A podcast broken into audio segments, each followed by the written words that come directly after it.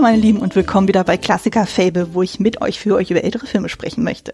Ich bin Anne, aka die Kostümfrau und mein heutiger Gast ist der Alexander, besser gekannt als der Hoaxmaster. Hallöchen. Hallo, ist mir ein Fest heute bei dir zu sein. Ich habe zu sagen, also es ist für mich so ein bisschen surreal, weil ich glaube, das hast du auch schon häufiger gehört, sagen, ähm, ihr mit Hoaxilla war tatsächlich der allererste Podcast, den ich gehört habe, der dann quasi mm. alles so losgetreten hat. Also ich hatte vorhin mit meinem Mann nochmal drüber gesprochen, so weil er hat mir letztendlich die Empfehlung gegeben für euren Podcast und er hat es wiederum von einem Schulfreund von ihm, so äh, schloss sich dann irgendwie der Kreis, wo ich dachte, oh Mensch, hier hat echt einen langen, langen Weg dann gemacht. Also ich glaube, angefangen euch zu hören war bei uns so 2012, 2013. Krass, das wusste ich ja noch gar nicht. Naja, wieder was gelernt. Dass du Huxilla-Hörerin bist. Ich äh, hatte dich jetzt einfach nur verortet, weil wir dich verhaftet haben für, für den Matrix-Podcast. Das ist ja nett. Vielen Dank. Ja, freut mich. Ja, also. Ähm, dass es dich nicht ab abgeschreckt hat. Nein, bisher. absolut nicht, absolut nicht. Also da von daher sozusagen ist es für mich auf jeden Fall eine Ehre, dann auch mal mit dir zu podcasten und irgendwann auch mal mit deiner Frau Alexa. Das wird super. Da freue ich mich auch schon sehr. Genau, du darfst aber gerne, also ich denke mal, jeder, der irgendwie mit Podcasten zu tun hat, so wird früher oder später über dich und deine Frau gestoßen sein, aber du darfst gerne noch mal ein paar Worte zu dir selber und deinen Projekten sagen. Ich, ich habe ja da eine andere Wahrnehmung. Es gibt durchaus Podcaster, die mich nicht kennen. Das ist auch gut so. Es wäre ja schlimm, wenn mich alle äh, kennen würden oder uns alle kennen würden. Aber ja, äh, hallo, mein Name ist Alexander, äh, Alexander Waschkau eigentlich. Ich bin 44 Jahre alt oder jung. Das dürft ihr euch aussuchen gerade zum Zeitpunkt dieser Aufnahme. Ich habe vor vielen Jahren Psychologie mal studiert und so mein Hauptprojekt, äh, Anna hat es ja gerade schon gesagt, ist der Huxilla Podcast den ich tatsächlich jetzt ziemlich genau äh, auf den Tag fast äh, zehn Jahre mache mit meiner Ehefrau. Das ist eine Kulturwissenschaftlerin, die heißt lustigerweise Alexa. Das ist, wir sind nicht gecastet worden, das hat sich so ergeben in unserem Leben. und ich mache eben über die Jahre habe ich so viele andere Sachen noch gemacht. Ähm, eine Produktion, die immer noch läuft, ist der Psychotalk, wo ich mit zwei weiteren Psychologen zusammen eine Sendung mache. Und vielleicht für für Hörerinnen und Hörer deiner Formate, Anne, ist vielleicht ganz interessant, dass ich auch was im Bereich Medien immer wieder gemacht habe. Wir haben mal die Serie Firefly, diese Science-Fiction-Western-Serie besprochen in einem, in einem Format mit dem Arne Ruddert und dem Bastian Schlingel-Wölfle. Äh, danach haben wir minutenweise Matrix gemacht, ein Irrsinnsprojekt, wo wir jede Minute des Films Matrix einzeln besprochen haben in einer eigenen Folge. Und so haben wir uns ja auch kennengelernt. Da hatten wir dich ja dann eingeladen und wir haben mit dir über die Kostüme gesprochen. Genau. In deiner Funktion als Kostümfrau. Das hat mich schwer beeindruckt. Das hat mir auch viel Spaß gemacht. Ich habe ganz viel gelernt. Also wer das noch nicht gehört hat, äh, zumindest mal die Woche mit Anne sich anhören bei Minutenweise Matrix, das lohnt sich in jedem Fall. Und danach machen wir jetzt gerade in, in, in dieser Konstellation mit, mit Arne und, und Bastian besprechen wir die Filme von James Cameron, also die Filme, wo er Regie geführt hat. Der hat ja bei tausend Produktionen mitgearbeitet, aber da gucken wir uns seine Regiewerke an. Und insofern mag ich es total, über Filme und Serien zu reden und als du dann gesagt hast, ob ich nicht mal mitmachen wollen würde, habe ich mich sehr gefreut und habe aber dann lange überlegt, ähm, was ich besprechen möchte. Und ja, so sind wir dann jetzt zu dem heutigen Tag und zu der heutigen Aufnahme gekommen. Auf jeden Fall. Und was ja auch noch äh, besprecht, das habe ich mir auch nochmal aufgeschrieben von den ganzen Projekten, die du aufgelistet hast, ist ja der offenbar The Orville Podcast. Gut, dass du das sagst, der hätte mich der Arne jetzt ja wieder gehauen. genau, das ist, das ist das jüngste Projekt. Genau, es gibt ja schon einen deutschsprachigen Orville-Podcast und dann haben wir lange überlegt, aber ich fand The Orville einfach auch super, super gut. Die Serie gefällt mir ausgezeichnet und Alexa auch, meiner Frau. Ja. Und ähm, dann haben wir irgendwann die Kollegen des anderen äh, Orville-Podcasts kontaktiert und gesagt, habt ihr damit ein Problem? Und die hatten glücklicherweise kein Problem. Super nette Menschen.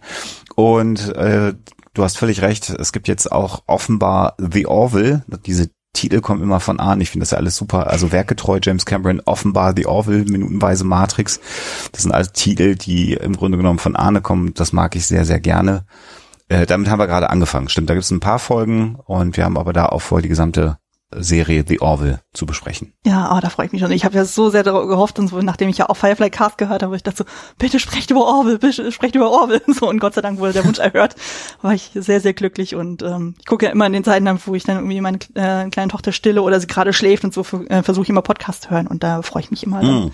Das ist sehr, sehr angenehm, so ein bisschen was anderes dann so wahrzunehmen, als dann nur sich über Baby-Content so auseinanderzusetzen. Ja. Das ist ganz nice kann ich, dann. Kann ich nachvollziehen. Ja. ja. Also ihr bekommt schon mit, ich bin ein ziemlicher Nerd. Äh. Dann bist du genau richtig hier, also von daher passt das alles wunderbar. Genau, genau. Alles, was du jetzt schon aufgezählt hast, die ganzen Projekte, so, das werde ich natürlich auch in die Show Notes dann reinpacken. Auch die Folgen bei Minutenweise Matrix, das sind quasi die Folgen 71 bis 75, wo es um das Thema geht, wo Neo zum Orakel geht. Das war sehr, sehr schön, da habe ich mich auch sehr gefreut und musste sehr lachen dann bei eurer Dankesfolge, wo du irgendwie meintest, so, naja, du hattest anfangs ein bisschen Bedenken, so von wegen, ja, ich podcaste lieber erstmal mit Leuten, die ich kenne. Ich, äh, das stimmt. Ja, ja, ja, da bin ich manchmal ein bisschen schnöselig, aber das war, war gut. super gut und das hat wirklich sehr, sehr viel Spaß gemacht und ähm, das war einfach die Kostüme äh, äh, der Matrix nochmal aus deiner Sicht, ähm, als jemand, der es gelernt hat, zu bekommen. Also das ist ja bei Minutenweise Matrix, wenn ich das noch kurz ergänzen darf, einfach das Schöne gewesen, dass wir so unterschiedliche Menschen zu Gast hatten in, oh, ja. ganz unterschiedlichen Professionen. Ähm, und das klingt, ich, vielleicht muss ich es nochmal erklären, also Anna hat jetzt sich fünfmal eine Minute was erzählt, sondern wir haben schon sehr episch über eine Minute Film dann jeweils gesprochen. Also wenn ihr jetzt glaubt, dass da Anne nur kurz zu Wort gekommen ist, nee, nee, äh, die fünf Folgen mit Anne werden wahrscheinlich mehrere Stunden Umfang haben. Ich weiß es gar nicht mehr, aber das behaupte ich jetzt einfach mal und da liege ich wahrscheinlich gar nicht falsch. Ich würde sagen, also so ein paar Stunden kommen auf jeden Fall da zusammen. Also allein irgendwie die erste Folge mit mir waren ja auch schon irgendwie über eine Dreiviertelstunde oder so, weil einfach so sehr viel Vorgeplänkel noch irgendwie war dann. Ähm, aber es war super. Genau. Also ich habe das sehr genossen. Hat super viel Spaß gemacht, ja. Ja. Vielen Dank für ja. deinen Gastauftritt nochmal bei der Gelegenheit. Ich habe zu danken für die Einladung auch. Genau. Ähm, dann kommen wir eigentlich mal zum richtigen Thema in dieser Folge. Und zwar hast du einen Film mitgebracht, nämlich Das Schwarze Loch oder The Black Hole. Ein US-amerikanischer Science-Fiction-Film von 1979 unter der Regie von Gary Nelson. Den könnte man kennen, wenn man den 1976er Film Freaky Friday geschaut hat. Und genau, mhm. wie gesagt, du hast den Film mitgebracht so und äh, an dem Punkt dann ist die Frage so, was war denn dein Erstkontakt mit diesem Film? Das ist völlig verrückt. Äh, ich habe da auch hinterher überlegt, als ich dann äh, bei Klassiker Film mal reingehört habe und wusste, die Frage ereilt mich und habe ich gedacht, um Gottes Willen, wie bin ich auf den Film gekommen? Äh, vielleicht sagen wir noch, dass es eine Disney-Produktion ist. Das ist, äh, Stimmt, ja. sollte man einmal noch mit erwähnen, dass das ein Disney-Film ist. Ich habe den Film wahrgenommen, so bescheuert wie das klingt, Anfang der 80er Jahre durch ein Panini-Sticker-Sammelalbum. Mhm ich habe hab den nicht im Kino gesehen, da war ich noch ein bisschen klein. Ich bin Baujahr 75, 79 äh, ist er in den Staaten und in, in ähm, England gelaufen, ich glaube 80 dann in, in Deutschland. Mhm. Da habe ich den nicht gesehen. Aber ich hatte dieses Panini-Sticker-Album irgendwann gab es mal. Und dann habe ich das angefangen zu sammeln, wie das so immer ist. Als kleines, äh, kleiner Jugendlicher kauft man sich das Heft, weil es so billig ist und findet das super und fängt an, die Aufkleber zu sammeln und kriegt es nie vollständig. Der Klassiker. Und der Klassiker und ich weiß dann, dass ich damit mit sehr lange mit mit diesem mit diesem äh, Album beschäftigt habe und dann gab es irgendwann so eine Hörspielkassette dazu auch irgendwie so halb Hörspiel halb Musik ähm, und aber kindgerecht aufbereitet. Mhm. Das habe ich gehabt und habe das gehört und habe dann erst tatsächlich dann irgendwann im Fernsehen, da sind wir ja noch in einer Zeit, da gab es ja noch nicht DVD-Spieler und so und Filme auf Videokassetten war jetzt kam so langsam auf und habe den dann irgendwann mal im Fernsehen äh, gesehen. Und da hat er mich dann sehr beeindruckt. Das war aber bestimmt schon eher Richtung Mitte der 80er, also schon als der Film fünf, sechs, sieben Jahre alt war. Mhm. Und danach hat er mich immer begleitet und ich habe mir den dann irgendwann ähm, dann auch auf DVD zugelegt ähm, und habe den immer mal wieder auch geschaut. Und jetzt gerade aktuell, als, als wir überlegt haben, Klassiker-Fable gemeinsam zu machen, ähm, habe ich gedacht, das wäre doch ganz schön. Und der ist jetzt ja auch bei Disney Plus, also ich habe Disney Plus auch zu Hause und äh, insofern, wer das hat, kann sich den jetzt ja auch relativ niederschwellig, wenn er den Disney Plus äh, sich leisten kann und zu Hause anschauen, vielleicht, um dann zu verstehen, über was wir uns nachher unterhalten. Und ähm, ja, also gar nicht irgendwie Kino oder so, sondern dieses Panini Sticker Album. Das war tatsächlich mein erster Berührungspunkt mit dem Film. Und ich fand den, fand diese, die, die visuellen Dinge, die da abgebildet waren, die haben mich völlig fasziniert mhm. als Kind. Ja. Es ist echt faszinierend sozusagen, dass du erstmal so eine Story dann zu, äh, zu hören kriegst und heißt immer so, ja, über Eltern oder sonst irgendwie oder Geschwister und oder andere Verwandte, mhm. so, aber so auf dem Weg ist natürlich großartig. Hatten wir auch noch nicht. Ja, nee, für mich war es der absolute Erstkontakt. Ich habe von dem Film noch nie vorher irgendwas gehört, auch nicht mal ansatzweise, obwohl ich in einem Star Wars Haushalt äh, groß geworden bin, aber irgendwie ist dieser Film uns nie vor die Flinte gekommen. Aber es war auf jeden Fall mhm. sehr, sehr spannend. Also ich habe den ja dann über Amazon mir dann ausgeliehen. Also da kann man ja für 2,99 oder so aktuell zum Zeitpunkt der Aufnahme den schauen. Und das ging eigentlich ganz mhm. gut. Habe jetzt allerdings die deutsche Synchro gesehen. Das muss man dazu sagen, glaube ich. Ja, ich habe ihn als als Kind und Jugendlicher immer auf Deutsch gesehen und ab seit ich ihn auf DVD habe, habe ich ihn dann immer auf Englisch geguckt. Aber das machen Alexa und ich sowieso eigentlich immer, dass wir englische, englischsprachige Filme im Original grundsätzlich schauen. Hm. Hat sich bei uns so eingebürgert. Ähm, aber ist nicht ganz ungewöhnlich. Ich glaube, das ist tatsächlich so diese, diese zehn Jahre äh, Gap, den den es bei uns beiden ja fast gibt. Hm. Ähm, den den habe ich ja auch mit, mit Basti und Arne von den anderen Podcast-Produktionen, wo es um Medien geht. Und die kannten den beide auch nicht, interessanterweise. Ja, komischerweise war es so, als ich dann äh, mit anderen po äh, Podcast-Leuten dann gesprochen habe, von wegen, ach übrigens, ich werde über diesen Film podcasten. Und auf einmal alle so, oh Mensch, ich kenne den auch und der ist super, wo ich dachte, Gottes Willen, warum kenne ich okay. ihn nicht? Also das war echt äh, überraschend. Und auch jetzt, ich hatte es ja bei Twitter auch angeteasert, von wegen, ach, hier, Palim Palim, äh, am Wochenende ist Aufnahme. Und auf einmal dann die ganzen Likes und so. Und dann dachte ich auch schon so, huch, es ist doch nicht so nischig, wie ich irgendwie dachte. Und es waren irgendwie lustigerweise auch alles nur Männer, die darauf reagiert haben. Also ich kannte jetzt keine Frau, die diesen Fall kannte. Aber naja. Das überrascht mich aber, glaube ich, nicht. Ja. Also sowohl der Film selber als auch die Zeit, aus der der stammt. Ich glaube, das ist schon alles sehr also da war das Kino, glaube ich, noch nicht sehr bewegt und noch nicht sehr gleichberechtigt, muss man mal ehrlich sagen. Das stimmt, das stimmt. Na gut, ähm, dann würde ich mal vorschlagen, wir gehen jetzt mal erstmal auf den Inhalt ein. Du als Gast darfst den dann zusammenfassen. Du darfst auch spoilern. Also an, dies, äh, an dieser Stelle mhm. natürlich auch. Äh, wir spoilern das Ding natürlich gnadenlos. Also für, die, äh, für allejenigen, die den Film noch nicht gesehen haben, macht den Podcast kurz aus, guckt den Film und dann kommt ihr wieder. Genau, der ist auch nur gut 90 Minuten lang bei der Gelegenheit. Das kann man ja auch schon mal sagen. Ja. Ist kein, kein Überlängefilm, äh, den wir da vor uns haben. Das stimmt. Ähm, ja, der Film beginnt mit etwas, was wir gar nicht mehr kennen, äh, aus dem heutigen Kino oder fast nicht mehr kennen. In den letzten Jahren gab es mal wieder ein, zwei, nicht mit einer Ouvertüre. Das heißt, der Film beginnt auf Schwarz, nur mit Musik, zumindest in der in der Originalfassung. Ich weiß nicht, wie es bei der Amazon Live-Fassung war. Das kannst du mir dann war sie auch. Ja mhm. gut, das ist schön, dann haben sie die drin gelassen. Ähm, und dann sehen wir den zumindest zum damaligen Zeitpunkt längsten CGI-Vorspann der Filmgeschichte damals. Also da hat Disney das erstmal gar nicht gespart, sondern wir sehen einfach total banal so ein, äh, so wie so Laser äh, Schachbrettmuster durchs Weltall fliegen. Und das war aber relativ innovativ, weil das die ersten Gehversuche mit äh, computergenerierten Grafik war. Und ähm, das, es gibt Menschen, die sagen, das ist der allererste und dann wird sich darüber gestritten, aber es war zumindest der längste äh, CGI-Vorspann der damaligen Zeit. Mhm. Und dann sehen wir ein, ein Raumschiff, äh, das heißt Palomino, äh, das Raumschiff, und hören Funksprüche. Ähm, und wir erfahren, dass äh, an Bord der Palomino im Prinzip fünf Menschen, jetzt will ich nichts falsch sagen, nämlich Captain Dan Holland, äh, Lieutenant Charlie Pizer, Dr. Alex Durant, ähm, ein Journalist namens Harry Booth und ähm, Dr. Kate McCrae an Bord sind, also fünf Menschen, die dieses Raumschiff bemannen und ein ja schwerelos schwebender Roboter namens Vincent. Und das Schiff, als es uns begegnet, kommt vom Kurs ab und sie stellen dann fest, dass es ähm, daran liegt, dass sie sich einem schwarzen Loch nähern. Und dieses schwarze Loch äh, führt dazu, dass die Palomine vom Kurs abkommt. Und wir haben dann hier schon, als sie sich dann relativ innovativ, können wir nachher nochmal besprechen, sie sind schwerelos auf dem Raumschiff. Das hat mich ziemlich überrascht damals, als ich es gesehen habe.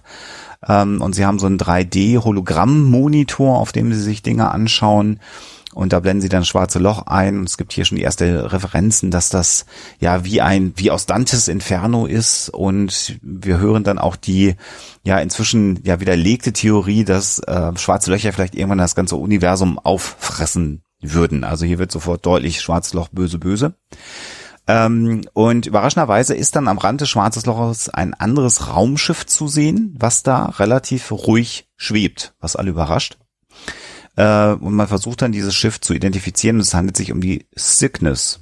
Äh, und äh, das ist das Raumschiff von Captain oder von Hans Reinhardt, der vor 20 Jahren losgeflogen ist, um Leben zu suchen, genau wie die Palomino das jetzt macht. Und an Bord der Cygnus war auch der Vater von Kate McCrae, also emotional sofort, oh spannend, das ist ein Raumschiff. Und die Palomino versucht dann trotz der Gefahr des schwarzen Loches äh, einen Vorbeiflug an der Cygnus, um zu schauen, was da los ist, weil das Schiff galt als verschollen. Und ähm, als sie dann dem Schiff nahe kommen, stellen sie fest, dass das wie im Auge eines Sturms plötzlich schwerelos wieder ist. Das Schwarzloch ist an der Stelle überhaupt keine Gefahr. Ähm, und sie fliegen dann vorbei und geraten dann wieder in die Gravitation des schwarzen Loches, haben dann große Schwierigkeiten. Das Schiff wird beschädigt, die Palomino. Ähm, relativ dramatische Szenen. Der kleine Roboter muss rausgehen, um eine Luke zu schließen, wird fast ins schwarze Loch gesaugt, kann sich retten. Und das Ende vom Lied ist, dass die Palomino sich zwar wieder befreien kann aus dem Sog des schwarzen Loches und wieder zur Zyklus zurückfliegen kann, aber beschädigt ist und repariert werden muss.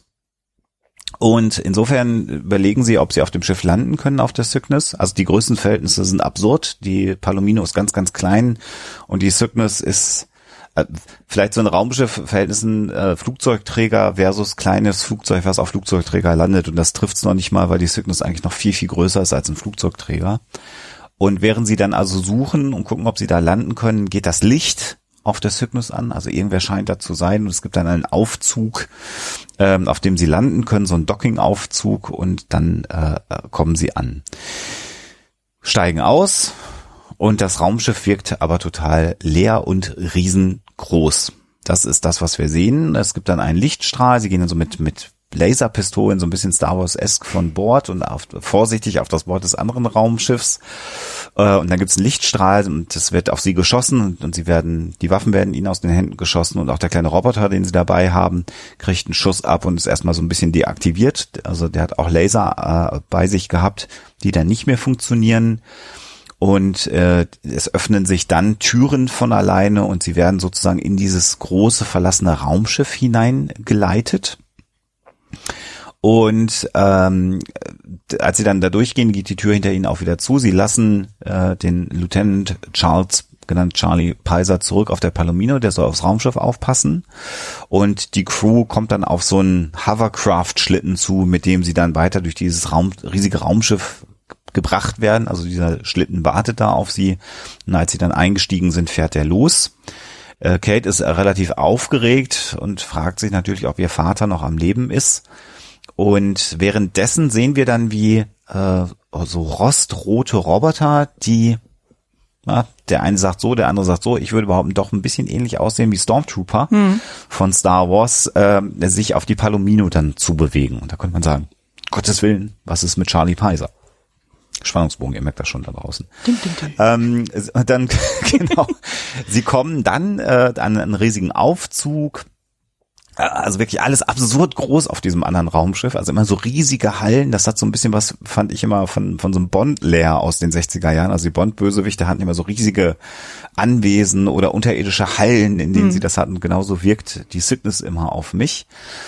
Und sie kommen dann auf die Brücke des Raumschiffs, die auch wirklich absurd groß ist. Also da ist die Brücke von einem äh, Sternenzerstörer aus Star Wars Fliegenschiff dagegen riesengroß und alles ist voller menschlicher Gestalten.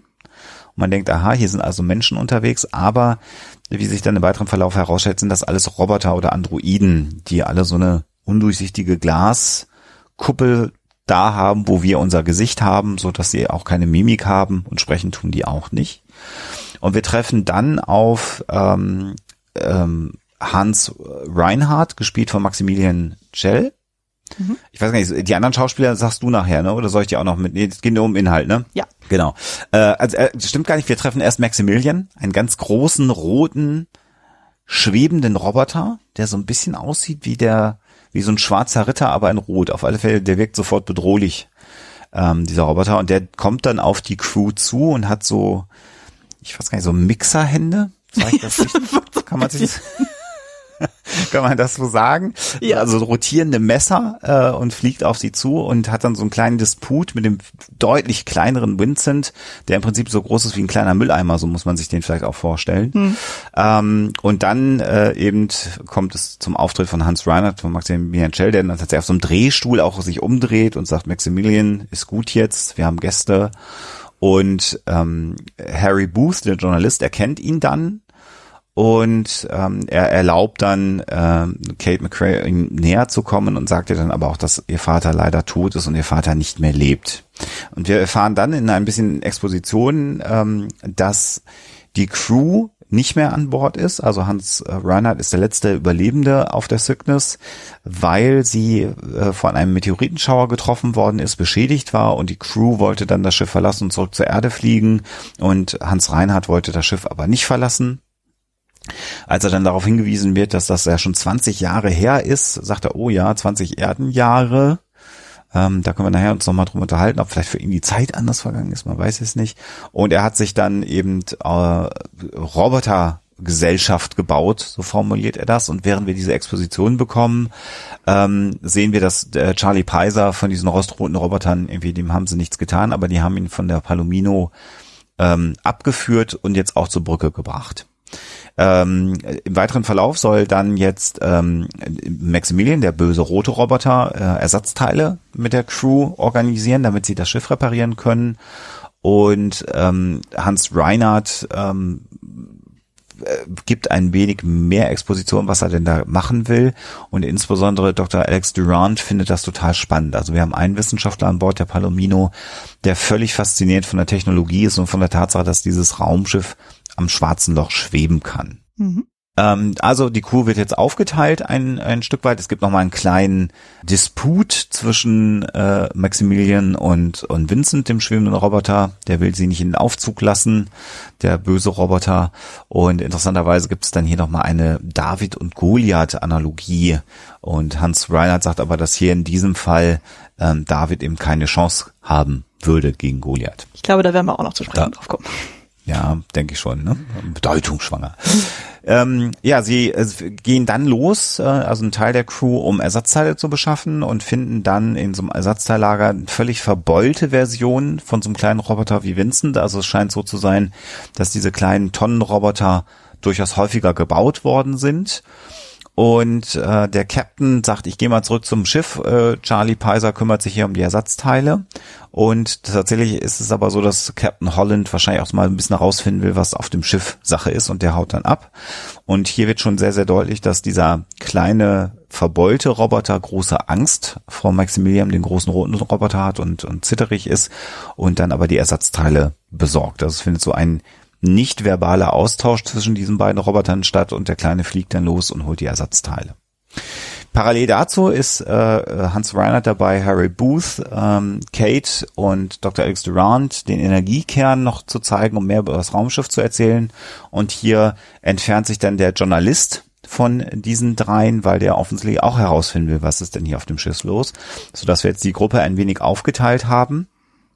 Und wir sehen dann, wie Captain Holland die alten Crew-Quartiere findet äh, und sieht auch eine ganz merkwürdige Prozession von Humanoid, von, von diesen humanoiden Androiden. Und ähm, die Crew-Quartiere sehen im Prinzip so aus, als ob die gestern verlassen worden sind. Also hängen noch Kleidung in den Schränken und die Bilder der Kinder zum Teil oder die Bilder von zu Hause hängen da noch. Aber es ist eben kein, kein Mensch da mehr zu sehen. Und was dann Captain Holland beobachtet am Ende ist, dass die Androiden ja so eine äh, Weltraumbestattung, also analog zu einer Seebestattung vornehmen. Mhm. Und dann äh, kommt Maximilian um die Kurve geschl geschlichen und erwischt ihn dabei, dass er offensichtlich sich unerlaubt entfernt hat von der Gruppe. Parallel dazu findet Harry Booth das Gewächshaus des Raumschiffs, auf dem also äh, Pflanzen wachsen und auch Ernährung generiert wird. Und dort ist dann auch wieder so ein Roboter und der hinkt dann, wie er hinterher feststellt. Also er zieht ein Bein nach, was ja auch ungewöhnlich ist. Und er findet dann raus, nachdem er den Roboter anspricht, dass sie nicht sprechen und sagt, naja, vielleicht ist es auch besser, sonst werdet ihr zu gruselig, wenn ihr auch noch sprechen könnt. Ähm, die Ersatzteile sind beschafft. Captain Holland und Charlie Peiser reparieren dann äh, das Schiff und unterhalten sich dabei, philosophieren so ein bisschen über schwarze Löcher und über die Situation, auf der sie sich befinden. Und parallel dazu ist es dann so, dass wir wieder zurück auf der Brücke den Alex Durant haben, der nach wie vor völlig begeistert ist von der tollen Technologie, die Hans Reinhardt geschaffen hat. Und Hans Reinhardt sagt dann, na, lassen Sie uns doch das alles mal beim Abendessen besprechen, auch was ich hier so alles vorhabe. Und dann haben wir eine Situation, wie sie äh, in, in, in einer, ja, so fast schon einer Festhalle, äh, Messhall, also ein, ein, wie sagt man denn? Ich hätte jetzt gesagt, ein Esszimmer ist das Wort. Also es gibt ein schönes Esszimmer auf diesem Raumschiff, ja. genau. Und äh, da sind sie dann alle versammelt und Hans Reinhardt gibt nochmal den Hinweis, dass sie besser nicht alleine auf dem Schiff rumlaufen sollten. Und das ist quasi schon so bedeutungsschwanger mehr als Drohung, als als netter Hinweis, äh, so wie das ähm, ihnen gesagt wird. Und er im Verlauf dieses Abendessens sagt er dann, dass er mit dem Raumschiff in das schwarze Loch fliegen will, um das letzte Rätsel im Universum zu lösen. Was ist äh, nicht nur im Schwarzen Loch, sondern darüber hinaus. Darum geht es dann, dass er sogar durch das Schwarze Loch hindurchfliegen möchte. Und er möchte dann auch gerne, dass die Palomino und die Crew der Palomino diese Reise überwachen soll. Also sie sollen das beobachten, sollen das dokumentieren, was passiert, wenn er mit der großen Cygnus ins Schwarze Loch fliegt. Äh, er wird dann weggerufen, ähm, weil eine Sonde, die er zum Schwarzen Loch geschickt hat, zurückkehrt, so ein Sondenraumschiff. Und in seiner Abwesenheit diskutiert dann aber die Crew eher darüber, ähm, dass man ja eher die die die Cygnus äh, übernehmen sollte und Reinhard nach Hause bringen sollte lieber und sie sind ähm, ja alle so ein bisschen verblüfft, weil sie sich untereinander erzählen, was sie erlebt haben. Also der Captain erzählt von dieser Bestattung, die er beobachtet hat und Harry Booth berichtet, dass da so ein Roboter am Hinken war, was ganz komisch gewirkt hat und man merkt so, sie fühlen sich zunehmend unwohl ähm, und was Hans Reinhardt ähm, dann vorher noch erwähnt hat, ist quasi, dass er in so leicht verschwurbelten Dialogen, die er so führt, ja schon fast die Hoffnung auf ewiges Leben hat, wenn er durch dieses schwarze Loch hindurchfliegt. Mhm. Die Roboter ähm, Vincent und Bob äh, treffen dann, äh, oder Vincent vielmehr trifft Bob mit anderen Wachtrobotern zusammen bei so einem Schießstand, wo also die Roboter offensichtlich ihre Fähigkeiten des Schießens äh, ähm, trainieren. Und dann gibt es so eine Szene, wo es dann einen Roboter gibt, der Star heißt, also wie das englische Wort für Stern. Und der schießt dann erst gegen Bob und rempelt ihn dann aber an, damit Bob verliert. Und am Ende ähm, will dann Vincent den alten, zerbeulten Bob äh, rächen und macht dann auch ein Duell gegen Star und gewinnt dann, indem er Star anrempelt und das ärgert den Star dann so sehr, dass ihm ein paar Sicherungen durchbrennen. Ich glaube, da wurde sogar noch äh, getroffen von Vincent. Von so, einem, von so einem Abpraller, ne? Genau, mhm. er, er, er rempelt ihn an und dann gibt's einen Abpraller und der wird erst getroffen und ist darüber völlig entsetzt, dass er verloren hat und angeschossen worden ist. Und dann brennen ihm alle Sicherungen durch, im wahrsten Sinne des Wortes. Mhm. Über die Szene können wir jetzt auch noch mal vielleicht äh, später unterhalten. und dann ähm, äh, hauen die beiden kleinen Roboter ab und Bob beginnt dann Vincent zu erklären, was auf diesem Schiff nämlich wirklich los ist, nämlich dass die Roboter, die sie da sehen, die alte Crew sind, dass also Hans Reinhardt im Grunde genommen seine alte Crew in Roboter umgewandelt hat. Und Vincent, äh, das habe ich noch gar nicht erwähnt, Vincent und die und die Dr. McCrae können per ähm, ESP wird es äh, im Englischen genannt, per Telepathie Kontakt miteinander aufnehmen. Und Vincent informiert dann Dr. McCrae, dass die Crew zurück zur Palomino kommen soll. Und die Crew bricht dann auch entsprechend auch. Also die brauchen sich nicht was zufunken, sondern sie können das per Telepathie machen. Und äh, Captain Holland, äh, Charlie Peiser und Harry Booth gehen also zurück zum Raumschiff, weil sie die Abreise vorbereiten wollen, treffen dann auf Bob und Vincent und überlegen dann aber im Grunde genommen, dass sie ja die ehemalige Crew retten müssten, dass sie nicht einfach abhauen dürfen.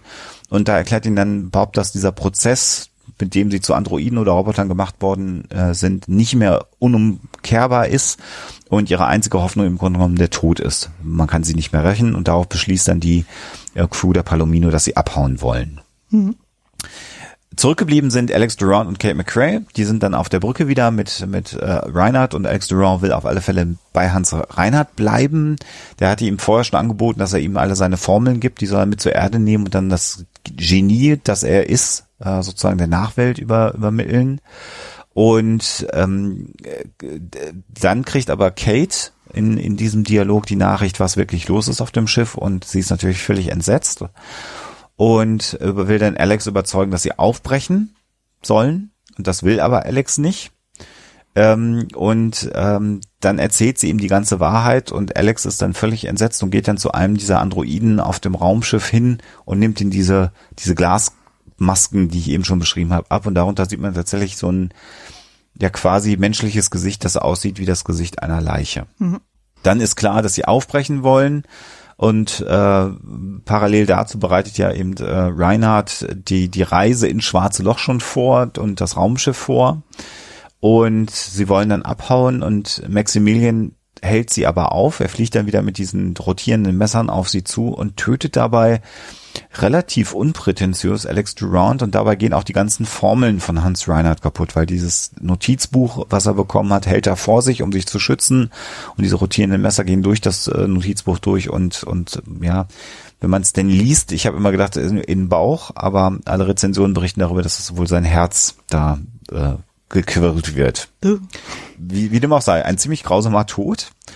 Und ähm, es gibt dann eine ganz verstörende Szene, in der äh, Hans Reinhardt dann nochmal auf Kate McRae zugeht und dann sagt, schützen Sie mich vor Maximilian.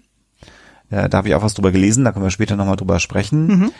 Ähm, aber ähm, äh, er sagt, äh, dann bringt sie zum, zum Krankenhaus, zum Hospital und äh, Kate McCrae wird abgeführt. Und die Crew, die danach fragt, ähm, äh, kriegt dann die Information von Hans Reinhardt, dass Kate und Alex Durant an Bord bleiben möchten und die Reise mitmachen möchten. Aber Kate kann ja per Telepathie Vincent informieren und sagt dann, nein, die haben mich gefangen genommen, ihr müsst mich befreien. Captain Holland und äh, Charlie Peiser brechen dann auf, um sie zu retten. Das passt Harry Booth gar nicht so wirklich doll dass sie das vorhaben. Und nee, warte mal, gar nicht, stimmt gar nicht. Erstmal noch nicht, sondern erstmal ist es so, dass äh, nur Captain Holland und ähm, äh, Vincent sie retten wollen mit Bob, mit dem anderen kleinen Roboter und Charlie Peiser und ja. Harry Booth bleiben nämlich an Bord der Palomino. So ist es nämlich, sorry. Mhm, alles gut. Und ähm, sie äh, kommen dann eben an diesen an diesen Hospital-Bereich und da sehen wir dann die Maschine, die aus Menschen ganz offensichtlich diese Androiden macht und das ist so ein Laser, der so gebündelt dann in die Stirn schießt, so wird es dargestellt. Und im letzten Moment können sie aber diese Maschine kaputt machen und Kate ähm, befreien. Es kommt dann zum Schusswechsel und es wird dann so ein bisschen mit Androiden gekämpft und mit Robotern. Und sie flüchten dann, werden verfolgt. Zwischendrin gibt äh, Hans Reinhardt immer wieder den Befehl, dass sie eliminiert werden sollen. Also er ist gar nicht daran interessiert, dass sie seine Reise miterleben sollen, sondern er will sie jetzt aus dem Weg haben. Und ähm, an Bord der Palomino ist dann Harry Booth total nervös und sagt, wir müssen abhauen, die schaffen das nicht und ich will nicht sterben. Und Charlie Peiser sagt immer wieder, nein, nein, wir warten, wir lassen sie nicht zurück. Und am Ende entschied, ist es dann so, dass sie in so einem Durchgang ähm, ähm, von den Robotern gestellt werden, ähm, äh, aus dem Krankenhaus kommt und nicht zurück können aufs Raumschiff. Und Charlie Peiser entschließt dann mit Harry Booth zusammen zunächst mal die ihnen zu helfen, damit sie auf die Palomino zurückkommen können. Und bei, ähm, äh, bei diesem Versuch kommen sie ins Stolpern, weil sie Laserschüssen ausweichen müssen und Harry Booth sagt dann, oh, ich glaube, ich habe mir das Bein gebrochen, ich kann nicht mitkommen. Und Charlie Peiser sagt, dann kommst du dann zurück auf die Palomine und dann sagt Harry Booth, ja, das kriege ich gerade noch hin. Und dann äh, eben der junge, dynamische Charlie Peiser ähm, macht sich dann auf, seine äh, Crew zu befreien. Und was wir dann aber erleben, ist, dass Harry Booth gelogen hat und er startet dann tatsächlich, obwohl er das eigentlich nicht gut kann, weil er ist ja Journalist und hat keine Ausbildung äh, als Raumschiffkommandant genossen, die Palomino verliert dann auch die Kontrolle über das Schiff und äh, Hans Reinhardt befiehlt dann Maximilian das Schiff abzuschießen, bevor sie mit der äh, Cygnus kollidiert. Und das klappt aber nur so mittelprächtig gut, ähm, weil die äh, Palomino dann ähm, zerschellt auf der Cygnus und damit ist also Harry Booth gestorben, aber auch das Raumschiff ist weg. Ähm, parallel zu diesen ganzen Ereignissen äh, erinnern sich dann aber die Crew, die sich dann, äh, also die gewinnen dann, stellen aber fest, dass die ähm, ähm, Palomino weg ist. Sie erinnern sich aber, dass es noch das Sondenraumschiff gibt und sie wollen dann zum Sondenraumschiff, um damit zu flüchten von der Cygnus. Und es kommt dann zu einem Meteoritenschauer. Ähm, also die Meteoriten werden auch in das schwarze Loch hineingesaugt und beschädigen dabei relativ heftig die äh, Cygnus und da gibt's dann wirklich sehr, sehr absurde Special Effects Szenen. Ein riesiger Meteor rollt dann durch so einen Gang. Das sieht im Prinzip aus wie so eine Sonne, die durch das Raumschiff durchrollt. Und unsere Helden kommen dann so gerade über eine Brücke noch. Also völlig absurde Szenen, die sich da abspielen. Flüchten dann in das Gewächshaus, werden da von Robotern verfolgt. Da reißt dann ein Meteor ein Loch rein und die Luft entweicht und es wird total kalt. Und dann haben wir so eine Schneeatmosphäre. Und ähm, sie werden fast alle ins Weltall gesaugt, können sich aber noch gerade retten. Auf der Brücke parallel dazu verfärbt sich langsam alles äh, unter der Gravitation des schwarzen Loches und die ähm, äh, Androiden sterben da im Grunde genommen wie die Fliegen, weil sie sich auch gar nicht, wir haben ja keinen Selbsterhaltungstrieb, sie sitzen auf ihren Plätzen oder stehen auf irgendwelchen Brücken und fallen dann runter. Und ähm, Reinhardt stellt also fest, dass die Cygnus das jetzt durch diesen Meteoritenschauer nicht schaffen wird und will dann auch auf das Sondenschiff und gibt dann Maximilian den Befehl, das klar zu machen und wird dann aber von einem riesigen Panel äh, oder Stück Decke eingeklemmt und ruft dann immer verzweifelt, dass Maximilian ihm noch helfen soll, aber Maximilian hört nicht auf ihn, sondern haut ab. Und dann gibt's die relativ dramatische Szene, wie dann Hans Reinhardt eingeklemmt liegt und immer sagt, helft mir doch, helft mir doch, aber seine eigenen Robotergesellen helfen ihm nicht. Und so hat er es dann hinter sich und stirbt. Äh, die Crew ist kurz äh, vor dem Sonnenschiff. Ich habe es auch gleich geschafft, glaube ich schon. Ähm, du warst ein bisschen ja schon direkt äh, im Finale, von daher. Geht schon los, ne? Genau.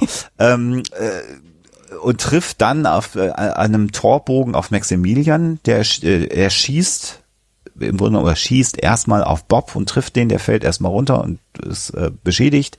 Äh, äh, Maximilian entwaffnet ähm, Charlie Peiser, der noch eine Strahlenpistole hat und dann kämpft eben der viel kleinere Vincent mit Maximilian und hält ihn dann auf und die Crew kann erstmal flüchten und es gibt dann, ja, wirklich so ein, so ein, so ein, so ein Fight und eine Verfolgungsjagd ein bisschen zwischen den beiden. Und ganz am Ende ist es dann so, dass ähm, Vincent, der gepackt wird und mit Strom im Grunde überladen werden soll von Maximilian, ähm, eine Klappe aufmacht und dann auch eine kleine Bohrmaschine hat und dann in die Brust von Maximilian reinbohrt. Und dann hört man diesen Roboter, der vorher eigentlich nur durch Motorengeräusche ähm, sich geäußert hat. Also der hat keine Geräusche von sich gegeben. Man hört diesen Roboter schreien und dann stirbt in Anführungsstrichen Maximilian und entschwebt. Ähm, Schnitt zurück sehen wir wirklich, wie die Brücke immer weiter zerstört wird, der Cygnus, und also Hans Breinert da sterben liegt und keiner kann ihm mehr helfen und immer mehr diese Androiden sterben auch. Äh, wir haben da noch eine kleine Sterbeszene, wie Vincent versucht Bob zu helfen, aber Bob sagt, nee, hier endet meine Reise. Und als sie dann versuchen, gemeinsam äh, auf das Sonnenschiff zu kommen, treibt Charlie Peiser nochmal ab, wird dann aber vom Vincent gerettet und die Crew aktiviert dann das Sonnenschiff und kann entkommen von der Cygnus, die immer weiter in das schwarze Loch hineingesaugt wird, stellen dann aber irgendwann fest, dass sie ein Problem haben, weil sie dieses Sonnenschiff nicht steuern können, sondern es ist nach wie vor auf den Kurs programmiert, auf den es schon immer programmiert war, nämlich auf den Kurs zum schwarzen Loch. Und tatsächlich fliegt dann die Crew, also was noch über ist, also Captain Holland, Charlie Peiser, Kate McCrae und Vincent durch das schwarze Loch hindurch. Und da erleben wir dann so sehr psychedelische Kamerafahrten und hören die Stimme von Hans Reinhardt immer wieder ähm, Sätze, die er im Film vorher gesagt hat. Und dann sehen wir Hans Reinhardt, ähm, ja, sichtlich gealtert mit weißem Bart und langen Haaren durch das Weltall schweben, trifft dann auf Maximilian und er nimmt ihn so in den Arm. Und dann sehen wir, wie scheinbar Hans Reinhardt in Maximilian hineindiffundiert oder sie vereinen sich zumindest zu einer Gestalt. Mhm. Und wir sehen dann am Ende, dass diese Gestalt auf einer Bergkuppe steht. Unten drunter gibt es Feuer und Lava und es gibt äh, ja Brücken und da gibt es merkwürdige Gestalten und es sieht tatsächlich ein ganz kleines bisschen so aus, als ob man in der Hölle sich befinden würde. Mhm. Und diese Sequenz endet dann damit, dass wir einen Lichttunnel sehen und eine engelsgleiche Gestalt fliegt durch diesen Lichttunnel, die wir aber nur von hinten sehen. Und am Ende sehen wir dann wieder die Crew oder die übrig gebliebene Crew der Palomino noch an Bord dieses Sondenraumschiffs und die hektischen Bewegungen und die Verzerrungen stoppen und dann sehen wir quasi als letzten Schuss dieses Films, wie die Crew der Palomino auf eine, auf einen Planeten zufliegt, hinter dem eine Sonne gerade beginnt aufzugehen. Und dann ist der Film vorbei. Ja, ja, also ausführlicher kann man gar nicht mehr machen dann, aber sehr schön. Habe ich sehr gefreut, dass du die Mühe gemacht hast, wirklich das so ähm, haarklein alles aufzuführen. Ich denke mal, das ja. hilft auf jeden Fall dann auch später dann zur Einordnung der ganzen Symboliken und äh, Stilmittel und ähnlichem. Genau, ja. dann kommt äh, eine Ausführung von mir, also sprich zum Thema Cast und Crew. Ähm, mhm. Der eine oder andere hast du ja schon genannt, sozusagen. Ich mache das jetzt einfach mal so von den Gruppen her so zugeordnet. Wir haben dann einmal Robert Forster als Captain Dan Holland. Der war anscheinend auch bei Lucky Number 11 dabei. Ich konnte mich an ihn jetzt nicht mehr erinnern. An wen ich mich wiederum sehr gut erinnern kann, war Anthony Perkins als Dr. Alex Durant. Den kennt man ja vor allem durch Psycho und Tod auf dem Nil. Dann mhm. haben wir Joseph Bottoms als Lieutenant Charles Pizer. Yvette Mimieux als Dr. Kate McCrae, Ernest Bocknine als Harry Booth, der war auch anscheinend bei Gattaker dabei. Ähm, die, die Kate McRae, die ähm, Yvette Mimieux, äh, hast du die gekannt vorher? Nein, gar nicht.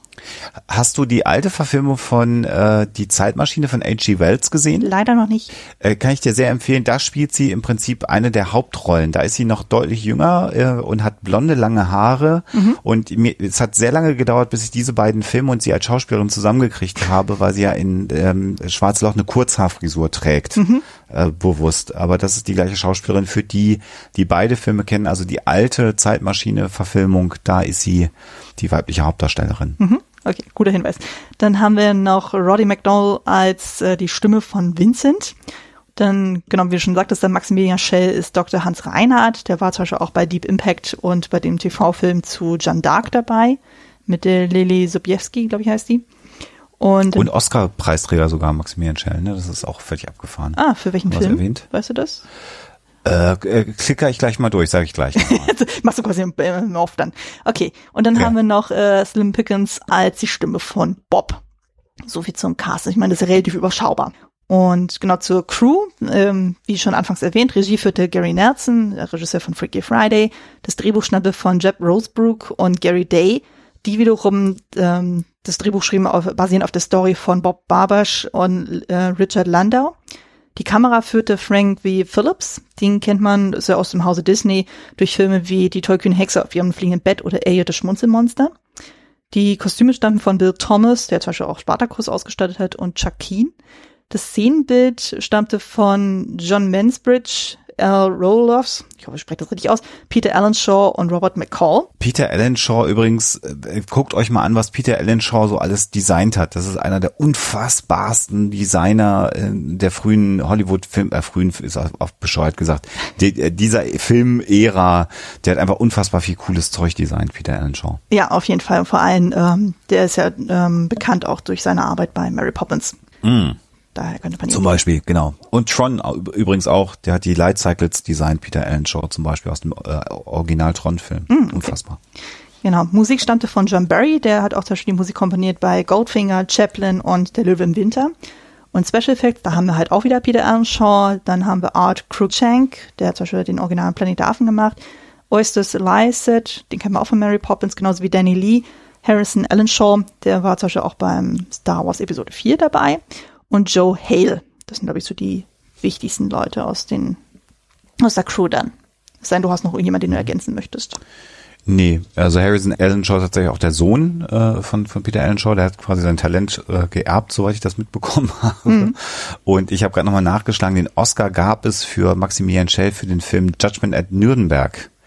Äh, also der, der Film über die Kriegsverbrecher und das ähm, äh, Kriegsverbrechertribunal in Nürnberg aus dem Jahr 1961. Mhm. Und da hat er den Oscar für die beste Hauptrolle bekommen, mhm. tatsächlich. Mhm. Nice, gut zu wissen. Und ist zweimal auch weiter danach nochmal äh, nominiert worden sogar für den einmal als Best Actor in a Leading Role, mhm. äh, der Vorschläger The Man in the Glass Booth von 1975 und als äh, Supporting Role nochmal nominiert im Film Julia im Jahr 1977. Mhm. Okay, gut zu wissen. Genau, dann machen wir zum, beim nächsten Punkt weiter, nämlich äh, Trivia. Hast du da irgendwelche Fun Facts zu diesem Film, äh, die dich begeistert haben, irritiert haben, überrascht haben? Äh, äh, tausend. Äh, ich darf aber nur drei, ne? Du hast wolltest das ja einschränken. Ja, bisschen. du hast auch ein bisschen ähm, mehr sozusagen, aber äh, wollten es ein bisschen knapp halten. Was mich überrascht hat, äh, ist, ähm, man, man ist damals schon und auch heute, wer sich mit dem Film beschäftigt, ist sehr schnell dabei zu sagen, das war der Rip-Off von Star Wars von Disney. Da wollte man auch nochmal schnell mit diesem Space-Thema Kohle verdienen. Tatsächlich ist es so, dass der Film äh, schon in Entwicklung war, als Star Wars noch gar nicht gelaufen ist. Also zumindest die ersten Überlegungen, einen Space-Film zu machen. Das mhm. hat mich ziemlich überrascht und ist so ein bisschen kontraintuitiv. Der Film war natürlich dann so lange in Entwicklung, dass man wahrscheinlich äh, nur wenn man komplett blind, taub und gar nichts wahrnimmt, ähm, nicht erkennt, dass man sich dann doch sehr von ähm, Star Wars A No Hope hat inspirieren lassen. Also das hat mich äh, sehr, sehr ähm, ja, überrascht. Mhm. Ähm, und äh, was mich eben, ein weiterer Trivia-Fact, den ich interessant finde, ähm, ist, dass der Film gar nicht so doll gefloppt ist, wie es gerne gesagt wird. Also der hat sein Geld eingespielt, der war halt nur nicht super erfolgreich. Mhm. Ähm, das hat mich äh, ein, ein Stück weit ähm, überrascht. und ähm, das habe ich jetzt mehrfach gelesen, dass man im Grunde genommen das Ende, das werden wir sicherlich nochmal diskutieren, ähm, das ist so ein Trivia-Fact, dass man am Anfang der Dreharbeiten auch noch gar kein Ende hatte. Mhm ja. im Drehbuch, sondern das Ende äh, im Drehbuch lautete und dann fliegen sie in schwarzes Loch, the end. Hm. Ähm, und äh, das fand ich ganz spannend, dass man diese Riesenproduktion über so viele Jahre entwickelt hat und als man angefangen hat zu drehen, man immer noch kein vernünftiges Ende für den Film hatte. Wir werden sicherlich darüber diskutieren müssen, ob dieser Film denn jetzt inzwischen in dieser Form ein vernünftiges Ende hat oder nicht. Das wären hm.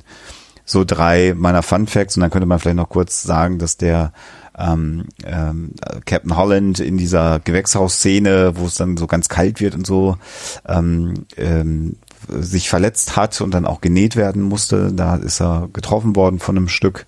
Das wäre noch so eine Geschichte, die man ja eigentlich nicht haben will. Hm. Und eine Trivia-Geschichte ist noch, und dann höre ich auf, dass die äh, Yvette Mimieux ja die, die Haare kurz tragen sollte und musste, weil man ja am Anfang ähm, Schwerelosigkeit darstellen wollte. Mhm.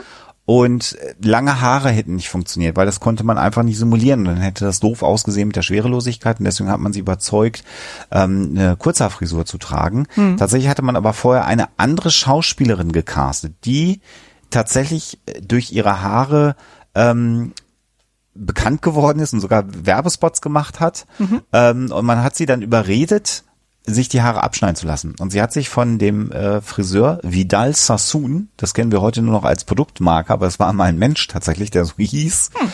Ähm, das war ihr persönlicher Friseur in Hollywood. Der hat ihr dann die Haare so wird es beschrieben, inchweise äh, abgeschnitten und nach jedem Inch Haare, was sie abgeschnitten haben von ihren ganz langen Haaren, hat sie dann ein Glas Wein getrunken. Hm. Das heißt, äh, sie war dann sehr betrunken und Vidal Sassoon übrigens auch und ist dann auf dem Nachhauseweg, nachdem die Haare ab waren, ähm, mit ihrem Auto verunglückt und war dann nicht in der Lage, an den Dreharbeiten teilzunehmen. Und das war eine, finde ich, das ist eine relativ tragische Geschichte, weil man dann Yvette Mimieux gecastet hat, die hat dann die Rolle übernommen und die andere Schauspielerin, die wirklich sehr darunter gelitten hat, dass sie sich ihre Haare abschneiden musste, hat dann noch nicht mal die Rolle bekommen. Finde ich eine ganz tragische Geschichte. Ich suche gleich nochmal ihren Namen raus, weil das wirst du mich sicherlich gleich fragen, wer das war. Äh, ich habe es auch irgendwie gelesen. Ich glaube irgendwie Jennifer ah. O'Neill. Ja, genau. Irgendwie so in die Dreh, genau. Das habe ich nämlich auch gelesen. Da dachte ich auch so, oh Gott, oh Gott, das ist auch ein bisschen makaber. Dramatisch, oder? Ja, also das ist, denkt man sich auch so, oh Gott, das, dann opfert man schon die eigenen Haare so für einen Film so und letztendlich kann man das dann nicht nutzen. Also, das ist ein bisschen ein blödes äh, Karma dann. Genau, ja. dann würde ich auch noch ein paar Sachen ergänzen. Und zwar war es ja so, dass, äh, wie du schon sagtest, der Film war ja sehr lange in äh, der Produktionshölle und es zog sich alles ewig hin und dann hieß es dann irgendwann so, okay, jetzt wollen wir es mal angehen. Und Gary Nelson war ja anscheinend nicht die erste Wahl, aber irgendwann kam er dann ins Rennen so und der wollte den Film ursprünglich gar nicht machen, weil er den Plot doof mhm. fand. Und der Produzent äh, ähm, Miller, der auch irgendwie der Schwiegersohn von Walt Disney war, der meinte dann irgendwie, ja, aber wir arbeiten mit Peter Earnshaw zusammen so und wir haben großartige Mad Pinks. Guck dir das doch zumindest mal an.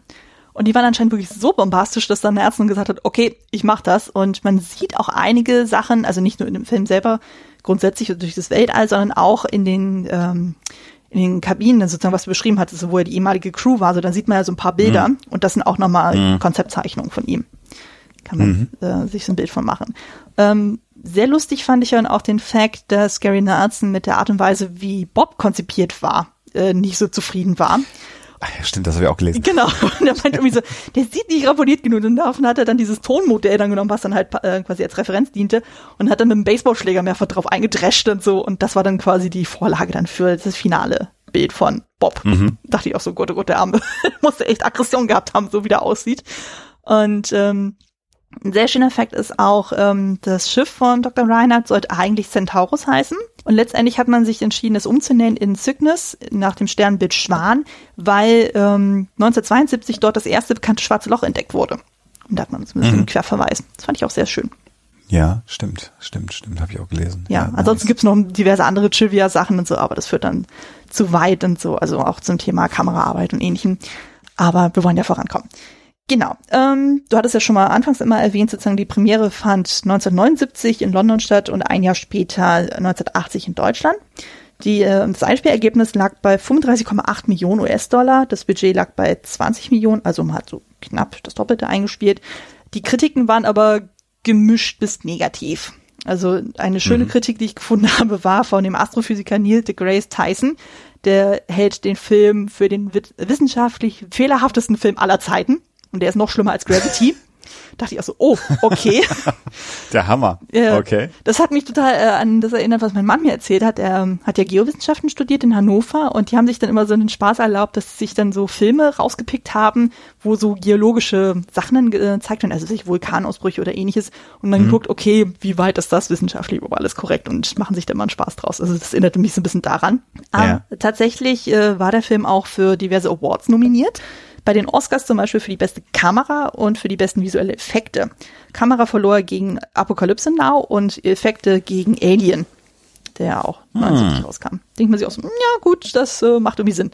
Ähm, bei den Saturn Awards war nominiert für bester Science-Fiction-Film, bestes Drehbuch, beste Musik und beste äh, Spezialeffekte und äh, beim Hugo Award war er nominiert für Best Dramatic Presentation.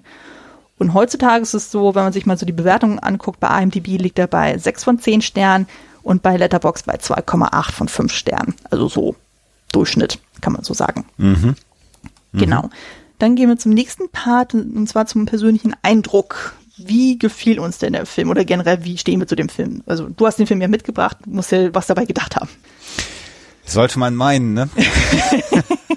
ja, ich bin, ähm, äh, wir haben noch eine andere Rubrik, deswegen spare ich mir diesen Aspekt auf für nachher. Ich, das ist sicherlich nicht einer meiner absoluten Lieblingsfilme. Mhm. Ähm, das mal vorne weggeschickt. Das ist auch vielleicht ungewöhnlich, dass man dann so einen Film mitbringt und sagt, lass uns über diesen Film mal sprechen. Ja, wenn er Diskussionsstoff bietet, warum nicht? Also ja, ja, genau. Ich finde aber auch nicht, dass es eine Vollkatastrophe ist, mhm. sondern ich finde, dass hier ähm, der Film nicht gut erzählt ist, weil das Drehbuch an vielen Stellen dann auch nicht gut ist. Man mhm. sieht, dass es äh, visuell und von den Special Effects für die damalige Zeit fand ich den sehr beeindruckend. Auch heute noch finde ich, es gibt viele Stellen, da ist der schlecht gealtert. Es gibt aber auch so ein paar Sachen, die immer noch, sagen wir mal, zumindest beeindruckend wirken, um es mal so zu formulieren. Ähm, man, man merkt diesen ganzen Film an, dass er nie ein Ende gehabt hat. Die haben die Geschichte nie zu Ende gedacht. Mhm. Das ist wirklich, wirklich absolut erstaunlich. Und, und trotzdem finde ich ihn äh, äh, absolut bemerkenswert. Er hat Szenen, als ich ihn dann als Jugendlicher das erste Mal gesehen habe, vielleicht so mit zehn Jahren, lass elf, zwölf sein, ähm, die mich, die mich bis, bis heute verfolgen. Also diese Sterbeszene von Alex Durant, das, obwohl da kein Blut fließt und man sieht ja im Grunde genommen auch gar nicht viel, finde ich eine, äh, fand ich als Kind eine unfassbar traumatisierende Sequenz. Das habe ich echt fertig gemacht. Und ähm, der, der Satz von Bob, der sagt nur noch, der Tod ist äh, ihre Erlösung, als er von dieser Crew spricht, der hat mich auch lange verfolgt, weil ich das ganz grässlich fand, hm. dass da Menschen irgendwie verändert worden sind und irgendwie sind sie ja noch Menschen, ähm, weil sie auch sowas wie eine Beerdigung noch durchführen äh, aber man kann ihnen nicht mehr helfen und im Grunde genommen sind sie froh, wenn sie sterben. Das hat mich, das sind so Dinge, die mich sehr bewegt haben. Und ich gucke mir den immer mal wieder an und ich finde, das ist so ein Film, wenn man den länger nicht gesehen hat, ist die Erinnerung daran deutlich besser. Mhm. Also das ist, der ist so wie so ein Wein in meinem Kopf, in meinem Gehirn, altert der dann und wird ein bisschen besser. Und dann gucke ich ihn wieder und dann bin ich wieder dabei und denke, boah, der ist aber auch, oh. Der wirkt unglaublich lang Mhm. Der hat unglaublich viele Längen, dieser Film, und ist aber tatsächlich nur 90 Minuten lang, oder lass es 91 Minuten sein, und zweieinhalb bis drei Minuten davon sind noch eine Ouvertüre auf Schwarz, wo es nur Musik gibt. Und trotzdem hat dieser Film unglaubliche Längen. Mhm. Und die schneidest du in Erinnerung immer weg und wenn du ihn dann mal wieder siehst und dir anguckst äh, in Ruhe, denkst, boah, alter Schwede, ey, wir haben verstanden, dass das Raumschiff groß ist. Ja, das ist auch ein tolles Mad-Painting, aber ja, es ist groß, habe ich verstanden, reicht jetzt. Ähm, und ich kann aber gar nicht so wirklich äh, meinen Finger drauflegen, warum ich ihn mir immer wieder mit einem gewissen Abstand aber dann auch wieder gerne anschaue. Und natürlich die, die Verquickung der Dinge untereinander. Es passt einfach auch alles nicht ganz gut zusammen. Also diese Vincent und Bob Roboter, die ganz klar für Kinder gemacht sind, passen aber eigentlich in diese düstere Geschichte überhaupt nicht rein. Ähm, die fand ich als Kind gut. Je älter ich natürlich jetzt werde, desto mehr befremden die mich. Ähm, die sind auch vollkommen äh, inkongruent. Also zumindest Vincent ist komplett inkongruent in seinem in seiner Persönlichkeit, mhm. wenn man davon bei einem Roboter davon sprechen kann. Also der der ist eigentlich immer der McGuffin, der das gerade macht, was man braucht, mhm. auch von seiner Persönlichkeit her. Ähm, Und irgendwie ist das, und ich finde, das ist ein Film, den muss man einfach gesehen haben, damit man ihn gesehen hat und dann äh, merkt, warum ich gerade hier so rumramble und gar nicht sagen kann, ob ich den gut oder schlecht finde. Und ich bin sehr, sehr gespannt, Anne, weil du hast ihn ja nicht gekannt und ich habe ihn dir jetzt aufgezwungen. Was so dein Eindruck des Films? Es interessiert mich wirklich brennend, was du jetzt dazu sagst. Ja, ähm, genau, wie du sagtest, sozusagen, das war jetzt für mich die Erstsichtung. Zur Vorbereitung habe ich den jetzt zweimal gesehen und ich fand ihn jetzt nicht so katastrophal, wie man jetzt denken könnte. Du meinst schon so, oh Gott, oh Gott, oh Gott, ich hoffe, ich habe dich jetzt mit dem Film nicht gequält. So, ich so, nee, so schlimm ist es jetzt nicht. Aber ähm, ich war, dadurch, dass es äh, ein Disney-Film ist, sozusagen, war ich doch sehr überrascht, wie düster der ist. Und ja. ähm, genau, das hat man, glaube ich, gar nicht gesagt, das war ja der allererste Film von Disney, der ein PJ-Rating äh, bekommen hat, eben aufgrund ja. der Düsternis. Und man sieht auf jeden Fall, da sind gute Ansätze dabei, eben das Szenenbild, die Effekte und sowas, aber vieles davon ist wirklich gerade aus heutiger Perspektive sehr schlecht gealtert und gerade der Vergleich zu Star Wars drängt sich einfach so extrem auf dann so, weil dann gewisse Elemente sind, wo man denkt so, äh, das haben die ein Jahr zuvor mit weniger Budget besser hingekriegt äh, oder selbst ein 2001 Odyssey im Weltraum, selbst da sind viele Sachen dabei, die wirken wesentlich, wesentlich äh, besser und sind besser gealtert als hier. Also allein jetzt so Sachen wie bei Vincent, wo man mal teilweise den Fäden, äh, die Fäden noch sieht, so wo er dann lang schwebt und mhm. sowas oder dass da manches doch sehr ja, sehr statisch dann irgendwie wirkt. Also allein von den ganzen Robotern, die man dann sieht, wo man auch denkt, mm, na, muss so nicht sein. Und auch mit äh, Vincent hatte ich es jetzt kämpfen dann so, weil ich dachte, boah, äh, dieses ganze Design, das dann, das passt überhaupt nicht da rein. Und so irgendwie der ganze Film ist eigentlich sehr ernst und dann hast du dann diesen äh, diesen Comic Relief Vincent sozusagen, der die ganze Zeit irgendwie Sprüche klopft, äh, so nach so Sheldon Cooper äh, Prinzip, so ein bisschen. Mhm, und mhm. äh, auch so vom Design, auch mit diesen Augen und so, so ich dachte so, oh Gott, das, das wirkt so, also gerade auch im Zusammenspiel mit Bob dann so, es wirkte so ein bisschen wie bei ähm, Augsburger Puppenkiste, Schlupf vom grünen mhm. Stern. Fehlt nur noch irgendwie bei der 7-3, so eine Planet, der irgendwie da zu sehen ist oder sowas. Also es hätte eins zu eins da reingepasst. Und äh, ja, also und auch so von diesen ganzen religiösen Elementen, die da irgendwie aufkommen, dachte ich auch so, hoch, okay, also das ist schon teilweise echt düster. Wobei ich dann zum Beispiel ähm, Maximilian Schell auch sehr, sehr gut fand als Bösewicht, obwohl es da teilweise sehr in diese Bond-Bösewicht-Richtung dann auch ging und auch so Richtung Mad Scientist. Aber irgendwie mochte ich seine Performance total gerne und äh, auch das Design von Maximilian, auch wenn es auch sehr, äh, ja, auch sehr steif dann irgendwie wirkt, aber irgendwie diese Bedrohlichkeit, die wirkte auf jeden Fall. Ja. Von daher, also ich konnte durchaus. Böse. Ja, er ist auch immer böse und äh, ich konnte so einen gewissen Unterhaltungswert durchaus rausziehen, so, aber ich würde jetzt auch nicht sagen, dass ich den jetzt unbedingt immer gucken müsste. Dann. Aber da können wir auch nee, jetzt, ne? ja, da können wir auch schon direkt zum nächsten Part übergehen, zum Inhalt und den Stilmitteln. Was ist denn für dich denn so so ein Element oder so von den Themen her, was äh, spricht dich da am meisten an oder was äh, kommt für dich am deutlichsten herüber? Worum geht's denn wirklich? Fangen wir es mal so rum. Das ist äh, tatsächlich bin ich mir da gar nicht so sicher, ob wir das wissen. Also äh, tatsächlich, äh, also an der Oberfläche glaube ich schon, dass wir hier dieses religiöse Element drin haben. Aber es ist so mit dem mit dem Vorschlaghammer wird es in den Zuschauer hineingeprügelt. Mhm dass man das eigentlich gar nicht als die, die eigentliche Nachricht dieses Films annehmen möchte, weil wenn die das wirklich wäre, dann ist das so unfassbar schlecht konstruiert, hm. dass es echt schon schlimm ist. Weil natürlich hast du über den ganzen Film hinweg die religiöse Komponente. Wir haben Dantes Inferno, den Schlund der Hölle und wie dieses schwarze Loch auch immer wieder beschrieben wird. Hm. David gegen Goliath habe ich ja schon gesagt. Ähm, Maximilian Schwell spielt mit einer unglaublichen Intensität, aber ich der hat für mich keine Motivation, böse zu sein. Hm. Also das ist tatsächlich, was du sagst, dieses Mad Scientist. Das ist aber auch die einzige Motivation. Der will dahin und alles andere ist dem egal, aber es wird gar nicht klar, warum. Eventuell eben die Ebene gottgleich zu werden. Hm.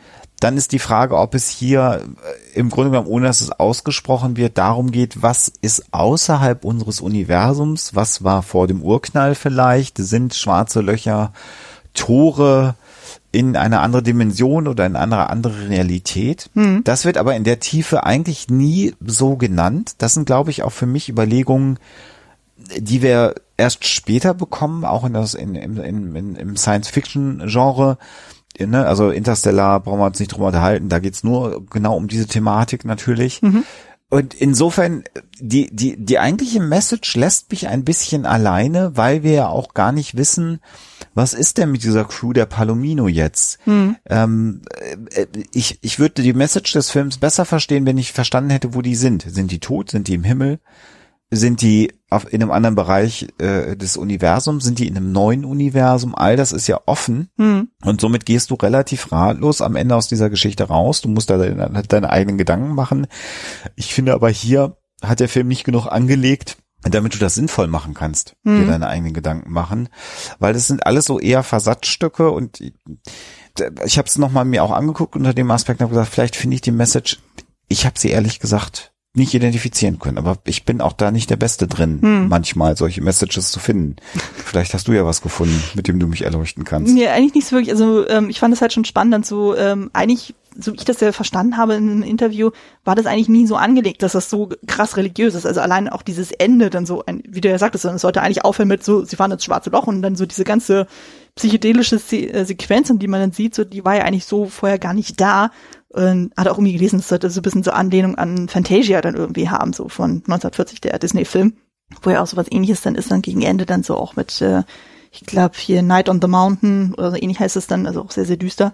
Und ja, was du auch schon sagtest, so gerade so diese, ähm, ja, dieses Plakative auch irgendwie so, also allein dieses äh, David gegen Goliath, da musste ich auch so ein bisschen schmunzeln, als man guckt, so, wer wird das denn dargestellt, oder durch wen wird das denn dargestellt? Du hast dann eben Vincent, du hast dann Maximilian. Und wenn man sich dann mal die Namen anguckt, das ist ja auch so krass in your face, weil Vincent kommt ja von Winkere, also Siegen, also sprich übersetzt Mhm. der Siegreiche und gegen Goliath, also Maximilian von Maximus, äh, groß, also am größten, der größte, also sprich der Siegreiche gegen der größte, dachte ich auch so, ja, we've got it. Wir haben es auf jeden Fall verstanden. Und ja, also, also ich hatte auch das Gefühl, es spielt eher mit Bildern als tatsächlich mit Inhalten. Also oder dann auch so dieses Mhm. dann, wo er, ähm, Reinhardt ja dem Durant ja dieses Buch dann gibt von wegen so, ja, gib mir meine Weisheit, dachte ich, äh, gerade eben auch, als du darüber gesprochen hast, dachte ich so, okay, Bibelanalogie, das ist so, so ein krass und so von wegen so, okay, du bist mein Moses, hier, nimm mal mein Buch für breite Genau. Kunde, dachte ich auch so, oh Gott, und so, und ähm, wo ja auch Reinhardt dann auch aus, dem, äh, aus der Bibel zitiert, so, ich hatte das dann nochmal extra rausgesucht, heißt ja irgendwie dann,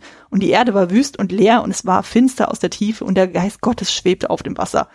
Da dachte ich auch so, oh, ja, also ich bin ja auch nicht religiös und so und äh, je nachdem, wie man es verpackt, denke ich mal, kann man es ja gut annehmen, aber hier dachte ich auch so, das ist schon ein bisschen so sehr in your face, wobei dieses äh, finale Bild mit äh, Maximilian und Reinhardt, also wo sie quasi so fusioniert sind und dann auf diesem riesigen Hügel und dann unten drunter so Lava, Lava, Lava, das sieht schon irgendwie geil aus, auch wenn es sich sehr, sehr zieht. Aber es sieht einfach äh, gut gemacht aus. Ja, das ist das, aber man ist so irritiert an dem Moment. Natürlich äh, denkst du sofort, das ist jetzt das Inferno. Er ist in der Hölle für das, was er getan hat. Hm. Aber es kommt halt so unvermittelt, Hm. dass man sich das selber gar nicht eingestehen möchte, dass es vielleicht einfach genau das ist. Also ich habe die ersten Male immer wieder gedacht, hm, aber das kann doch jetzt nicht einfach nur heißen, er ist jetzt in die Hölle gekommen und zur Strafe ist er jetzt sein eigener Dienerroboter. Hm. Aber scheinbar ist es genau das, oder? Anscheinend so. Ich fand es halt auch so lustig, das hatte ich durch eine andere Review gesehen. Ich habe die Connection überhaupt gar nicht gesehen vorher. Und zwar als äh, ganz am Anfang in der Palomino, dann, wo dann die Crew dann eben dieses schwarze Loch sieht und wo dann, ich glaube, Paiser ist das sogar, der dann irgendwie sagte so, naja, ich habe, wenn ich sowas sehe, erwarte ich regelrecht so jemand mit irgendwie Teufelshörnern und äh, Pferdefuß und äh, so einer Gabel. Dann dachte Ja. ich auch so, ha, Foreshadowing, wink, wink, eventuell, man weiß es nicht. Also, wobei das eigentlich eher gegen Ja, das ist so in your face. Also diese ganze Höllen-Symbolik, äh, Symbolik, als sie dieses schwarze Loch sehen, und da kennen wir ja noch gar nicht Hans Reinhardt. Ne? Das Ja. ist irgendwie, Das ist echt schon ein bisschen Hm. schräg und so. Aber ich habe auch das Gefühl, also dieses Thema Streben nach neuem Wissen, also was ja auch, äh, Reinhard wird es ja auch auf jeden Fall sehr, ähm, ja, also dann vermittelt, dass er auch sagt, so, ich will wissen, was dahinter ist. Und auch so dieses ja ewiges Leben, so was ja auch eher ein bisschen klischeehaft ist, aber gut. Ähm, aber dann auch, dass Duran dann auch auf diesen Zug aufspringt, von wegen so, ja, äh, wir kennen äh, alles Mögliche auf der Erde sozusagen, aber wir wissen nicht, was darüber hinaus dann noch ist. Dann so. Also der ist ein bisschen so ein Fanboy von Reinhard dann auch. ja. So ein bisschen wie der Zauberlehrling, ne, der alles wissen will. So ein Stimmt. bisschen. Ja. Äh, Habe ich immer so den Eindruck Mhm. äh, äh, gehabt. Aber dann auch so, also der hat ja auch so überhaupt gar keinen keinen Entwicklungsbogen, Durant. Der trifft den findet, und findet den sofort super. Ja. und hinterfragt gar nichts. Also es ist halt auch so äh, so platt und ähm, ich weiß nicht, wie es dir geht. Äh, Je, je öfter ich einen Film sehe, desto öfter ich gute Regie sehe in Filmen, die spielen auch alle so ein bisschen hölzern. Ich habe Ja. auch den Eindruck, dass die allermeisten sich überhaupt nicht wohlfühlen in den Rollen, die sie da spielen. War so mein Eindruck. Also äh, der der äh, Charles äh, äh, Charlie Pizer, ähm, John Bottoms, glaube ich, mhm. hieß ja der Schauspieler. Ja. Der hat noch so eine gewisse Spielfreude, die ich ihm ansehe. So, der war aber auch jung ja. äh, damals und hat, glaube ich, noch relativ ähm, ja, relativ frisch. Der hat auch schon einiges vorher gemacht äh, im, im Business. Aber der Rest wirkte eher so, zurückhaltend. Also Ernest Borgnine, der sowieso ein super Schauspieler ist und einfach alles gemacht hat in Hollywood, was er machen kann. Also mhm. der hat ja am Ende sogar noch bei Airwolf mal irgendwann mitgespielt. Das war auch unfassbar, wo der überall aufgetaucht ist, dieser Schauspieler. Ähm, für den war es ein Job. Also ich glaube, der hat immer Spaß gehabt, wenn er einen Job hatte und hat jeden Job angenommen, glaube ich, weil der einfach arbeiten wollte. Mhm. Aber auch so ein, also Anthony Perkins ist jetzt ja nicht seine beste Darstellung, die er jemals abgeliefert hat, sondern das ist ja schon fast holzschnittartig, wie er spielt, finde ich. Das stimmt, also da wird nicht so richtig das Potenzial erschöpft und so. Und das, äh, die spielen alle sehr, sehr reduziert. So, das kennt man ja eigentlich nur durch äh, Stanley Kubrick-Filme dann sonst irgendwie. Aber wenn du dann auch nicht so gute äh, Dialoge an die Hand kriegst, dann denkst du auch so, ja gut, versuch mal daraus das Beste irgendwie rauszumachen. Also diese, allein das, was Vincent da immer so raus hat mit diesen ganzen äh, Lebensphasen, äh, ja, so diese äh, Floskeln, sagen wir mal so, äh, denkst du auch manchmal, boah, am liebsten einen reinhauen, so wie ich mir denke, sowas brauchen wir doch nicht. Ja, ja, also ein Beispiel ist, ist ja der Spruch, es gibt mutige Kapitäne und alte Kapitäne, aber wenig mutige alte Kapitäne oder irgendwie sowas. Ja, ja, also wo du denkst so, hä? So pseudo cool dann irgendwie. Also es, äh, ich finde sowieso auch den Kontrast dann auch so, das wird ja eben durch Paiser dann auch klar sozusagen, und er so dieser junge, dynamische, der auch irgendwie total gepisst ist, als es dann heißt, nein, du bleibst auf dem Schiff und wartest dann so und er dann so einen auf Cowboy irgendwie macht so und denkst so, ja, okay, mach mal und ähm, wird ja auch so dieses junge Dynamische gegen dieses alte Weise dann irgendwie gegenübergestellt dann so, weil zum Beispiel der Captain ist ja auch eigentlich sehr reserviert und überlegt dann erstmal und der äh, Paiser, der ist ja dann jemand, der eher vordreschen will, wenn es äh, geht. Na gut, am Ende ist es mhm. natürlich gut, so dass er das dann auch macht, dass er den äh, Befehl quasi verweigert, dass er dann nicht auf der Palomino wartet, sondern dass er dann kommt und dann auch ein bisschen den Tag rettet.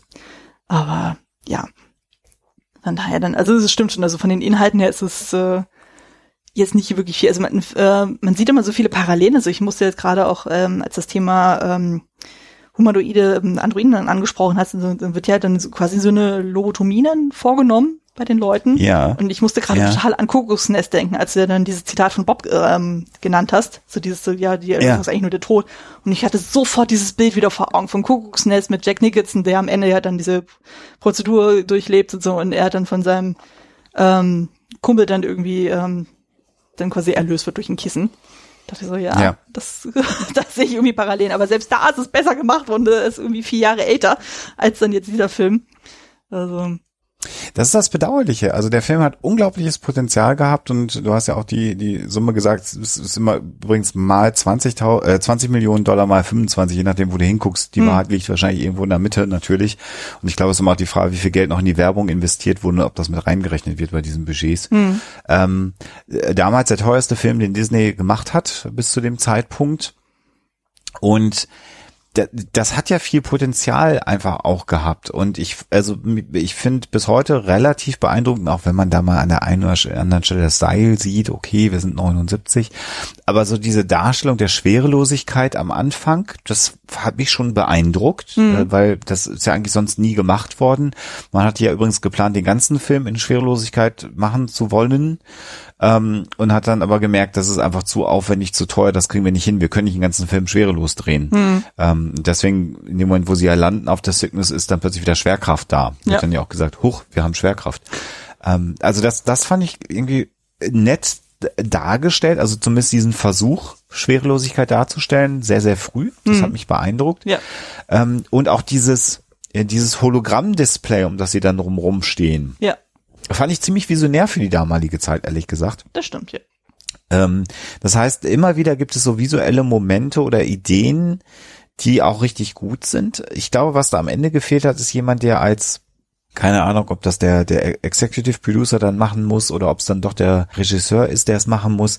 Jemand, der dann am Ende das alles zusammenführt. Ich habe das Gefühl bei diesem Film, dass die Sequenzen alle irgendwie so ein eigenes Leben haben. Hm und Versatzstücke sind, die per se irgendwie wirken könnten, wenn sie in einer spannenden Geschichte sind, aber so bleibt es immer bei Versatzstücken und ähm, das ist das, was ich versucht habe vorhin schon mal anzudeuten, diese diese gefühlte Länge in diesem Film, weil es passiert einfach auch es passiert gar nicht so viel. Mhm. Und äh, klar waren die Filme früher eh etwas ruhiger geschnitten und hatten natürlich nicht so hektische Sequenzen. Aber diesen Film könnte man eigentlich drastisch einkürzen. Mhm. Also da könnte man wahrscheinlich gut eine Viertelstunde raushauen, ohne dass die Geschichte verlieren würde. Und er hätte dann wieder eine Viertelstunde mehr Zeit, um irgendwas Sinnvolles noch zu erzählen in mhm. diesem Film. Ja. Ich weiß nicht, wie dir das ging mit den Längen, aber ich finde, der hat für 90 Minuten Film unfassbare Längen, dieser Film. Ja, ist mir aber auch so ergangen. Also ich fand zum Beispiel auch so diese Sequenzen, so du hattest sie ja vorhin auch angesprochen, so wo dann Vincent dann auf die anderen Roboter trifft, wo sie dann quasi diesen Schießstand dann irgendwie haben, wo ich dachte so, warum haben wir das jetzt da drin? Also das ist ja eigentlich nur, damit er auf Bob irgendwie trifft und so, aber nee, Quatsch, den hat er schon vorher getroffen. Aber ja. irgendwie so eine richtige Sinnhaftigkeit hat man da drin irgendwie nicht gesehen, außer dann zu zeigen, hey, ich bin der Coolste, seht mal, was ich kann und ich kann sogar das Auto drehen und sowas und kann gleichzeitig schießen.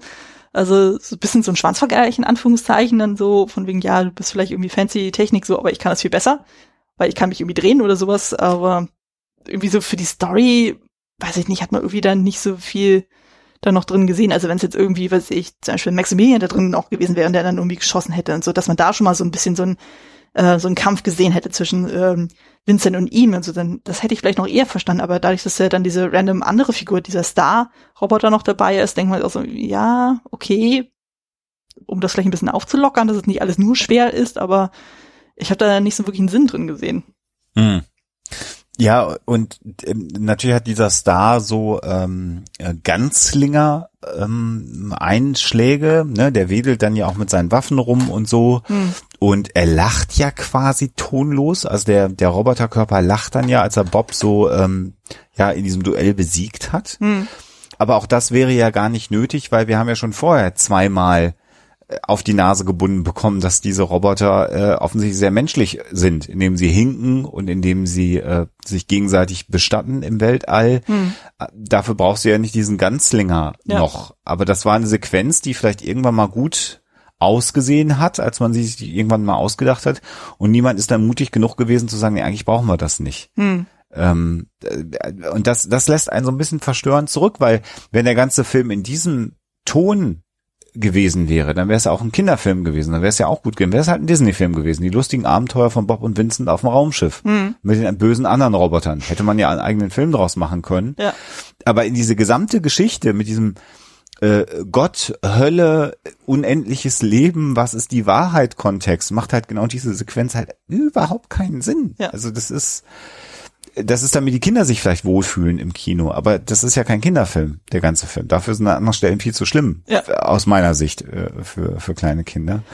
Ähm, das hat mich schon auch, ja, ratlos zunehmend hinterlässt mich das ratlos. Trotzdem mag ich den Film irgendwie. Ja, halt diese ganze Tonalität stimmt irgendwie nicht so. Also entweder sagt man so, okay, man zieht das wirklich total bierernst dann durch so, oder man macht das dann eher so ein bisschen locker flockig. Ich meine jetzt zum Beispiel Star Wars, da ist ja auch beides. Also das dann diese sehr ernsten Momente, dann aber hast du auch so diese sehr lustigen Momente. Aber das ist dann irgendwie noch, es greift viel mehr ineinander, sozusagen, dass man auch sagen kann, okay, das ist nicht alles nur schwer, dass uns ab und zu mal ein bisschen auflockert, so, aber hier habe ich das Gefühl, da wirkt das eher aufgesetzt tatsächlich. Also eben durch Vincent, wo man das Gefühl hat, so, oh nee, also wenn das Design vielleicht ein bisschen anders gewesen wäre, wie gesagt, so sieht es wirklich aus wie so, ein, so eine Marionettenfigur, gerade mit diesen mhm. komischen Augen, also wenn es dann aber eher Richtung, was ich, C3PO gegangen wäre oder Richtung R2. Ich meine, klar, der Verdacht äh, oder der Vergleich liegt einfach sehr nah sozusagen, aber wenn man da versucht hat, so sich ein bisschen mehr Mühe zu geben oder so, also die wollten das ja anscheinend ja noch krasser animieren mit den Augen, so dachte ich schon, Gott, Gott, Gott. Also noch mehr. Genau, die wollten so ein Dot Matrix äh, machen, so dass das dann äh, ja hätte blinzeln können und so, mhm. äh, das Auge oder auch die Pupillen sich hätten noch mehr bewegen können. Das haben sie aber technisch nicht hingekriegt und deswegen hatte dann ja die, diese relativ starren großen weißen Pupillen in auch einem fleischfarbenen Zwischensegment. Also das sollte, also das hat mich ja auch so irritiert, warum der dann so eine fleischfarbene in, ein fleischfarbenes Innenleben haben musste, hm. dieser Roboter. Ich habe den als Kind super gefunden. Ich habe total mit dem mitgefiebert als Kind. Hm. Ja, also da, da wirst du abgeholt. Als ich zehn war, fand ich Vincent super cool, weil der ja auch hinterher den bösen Roboter besiegt. Also hm. als Kind hervorragend. Aber natürlich für Erwachsene null. Ja. So, das äh, holt dich gar nicht mehr, wobei ja C3PO, ähm, weil er eben dann auch kein Mensch ist, der spricht ja auch nicht C3PO. Vincent ist ja ganz normal in der Lage, mit, mit englischer Sprache zu kommunizieren oder deutscher Sprache, wie auch immer. Hm. Ähm, das, das funktioniert halt zunehmend nicht, wenn du erwachsener wirst. Für Kinder super. Das glaube ich sofort, dass Kinder den super gefunden haben. Mir ist es zumindest so gegangen. Hm. Aber als Erwachsener, ja, wie du schon sagst. Und klar, jetzt 40 Jahre ist der Film alt, ist das Design da sowieso abgekanzelt. Ähm, die anderen Roboter sehen ja durchaus irgendwie noch ganz ansehnlich aus, wobei man ja schon sagen muss, dass gerade diese Sentry Robots oder die Wachroboter Hm. Ist schon auch, glaube ich, eine direkte Kopie der Star Stormtrooper sein sollen, oder? Also Ja, das, ja. das kann ja keiner wegleugnen, oder? das drängt sich einem total dann auf und äh, das fand ich halt bei dem Finale auch irgendwie so ein bisschen schräg, so wo die alle auf einer Reihe dann irgendwie stehen so und dann quasi wie so Schachfiguren einfach so bum, bum, bum, bum, einfach so runtergeknallt werden und ich auch fragt so, äh, das hätte man auch ein bisschen dynamischer machen können. Also das wirkte irgendwie, wie gesagt, das ist alles sehr steif dann irgendwie so. Also die Intentionen waren ja irgendwie da, dass es irgendwie cool aussieht, aber das altert einfach nicht besonders gut.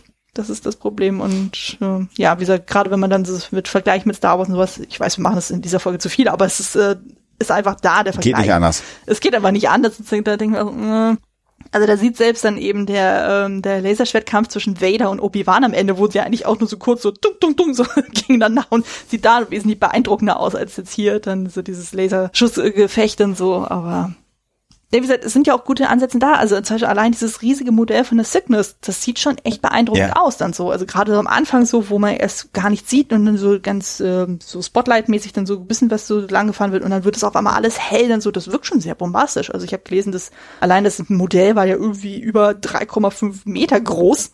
Also schon Ja, äh, so ja. monströs und so. Und äh, da hat man das Gefühl, das altert wiederum sehr gut. Aber sobald es dann ähm, wo sie jetzt zum Beispiel durch diesen Tunnel dann irgendwie fahren sozusagen und du siehst ja immer so ein bisschen so dieses grün gerenderte, merkst schon so, nee, das sieht nicht sauber aus. Nee, da sieht man auch einfach die, die, die ganzen, äh, ähm, die, die Matte Paintings sieht man dann auch einfach sehr viel, die auch zum Einsatz gekommen sind. Aber diese starren Hintergründe und da sind dann kleinen, laufen dann die Menschen drin rum. Das funktioniert halt nur, weil der Rest ein, ein Gemälde ist. Da bewegt sich ja auch nichts. Das ist ja auch der Grund, warum man am Anfang den Eindruck hat, dass das Schiff komplett verlassen ist, weil man das natürlich nicht bewegen konnte. Hm. Äh, die Technik hatte man damals ja nicht, dass da im Hintergrund sich noch was bewegt. Man konnte halt ein Matte Painting machen.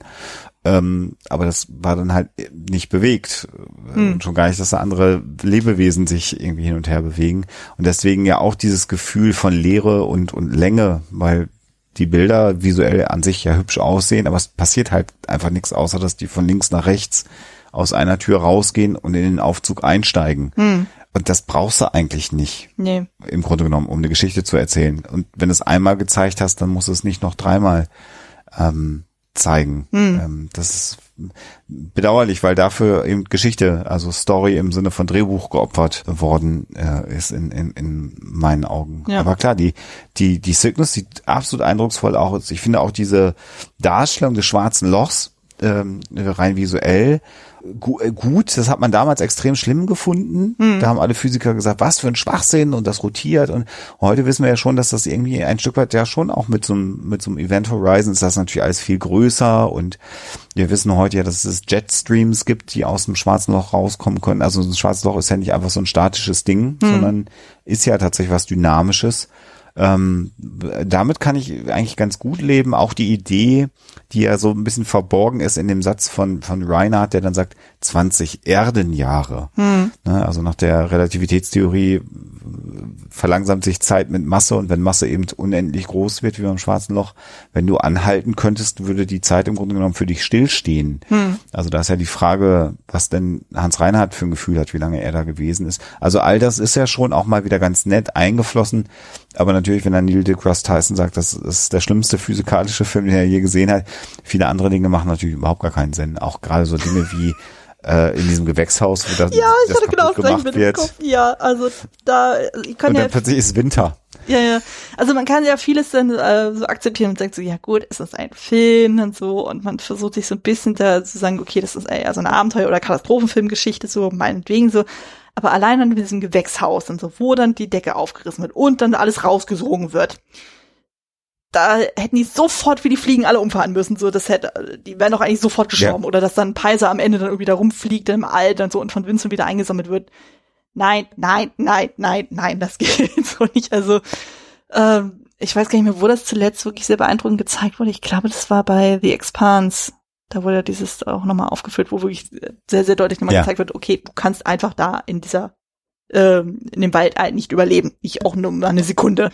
Und äh, ich weiß halt nicht, wie der, äh, der aktuelle Stand der Wissenschaft zu der Zeit dann irgendwie war. Also, so wie ich das verstanden habe, die wollten ja irgendwie so einen wissenschaftlichen ähm, Typen dann irgendwie da haben, so der das so ein bisschen überblickt sozusagen, aber den haben sie anscheinend am selben Tag wieder gefeuert, so wie ich das verstanden habe, weil er sich irgendwie was äh, Blödes erlaubt hat. Ja, der hat irgendwie gegen die Disney-Regeln verstoßen. Er wollte, glaube ich, Erwachsenen, er hat vorgeschlagen, Erwachsenen Filme äh, äh, mit Comicfiguren mhm. Als weiteres Segment des Disney-Konzerns. Ja. Und Erwachsenenfilme meine ich halt die ab 18er Region, die früher in den Bibliotheken mit dem Vorhang abgeriegelt war.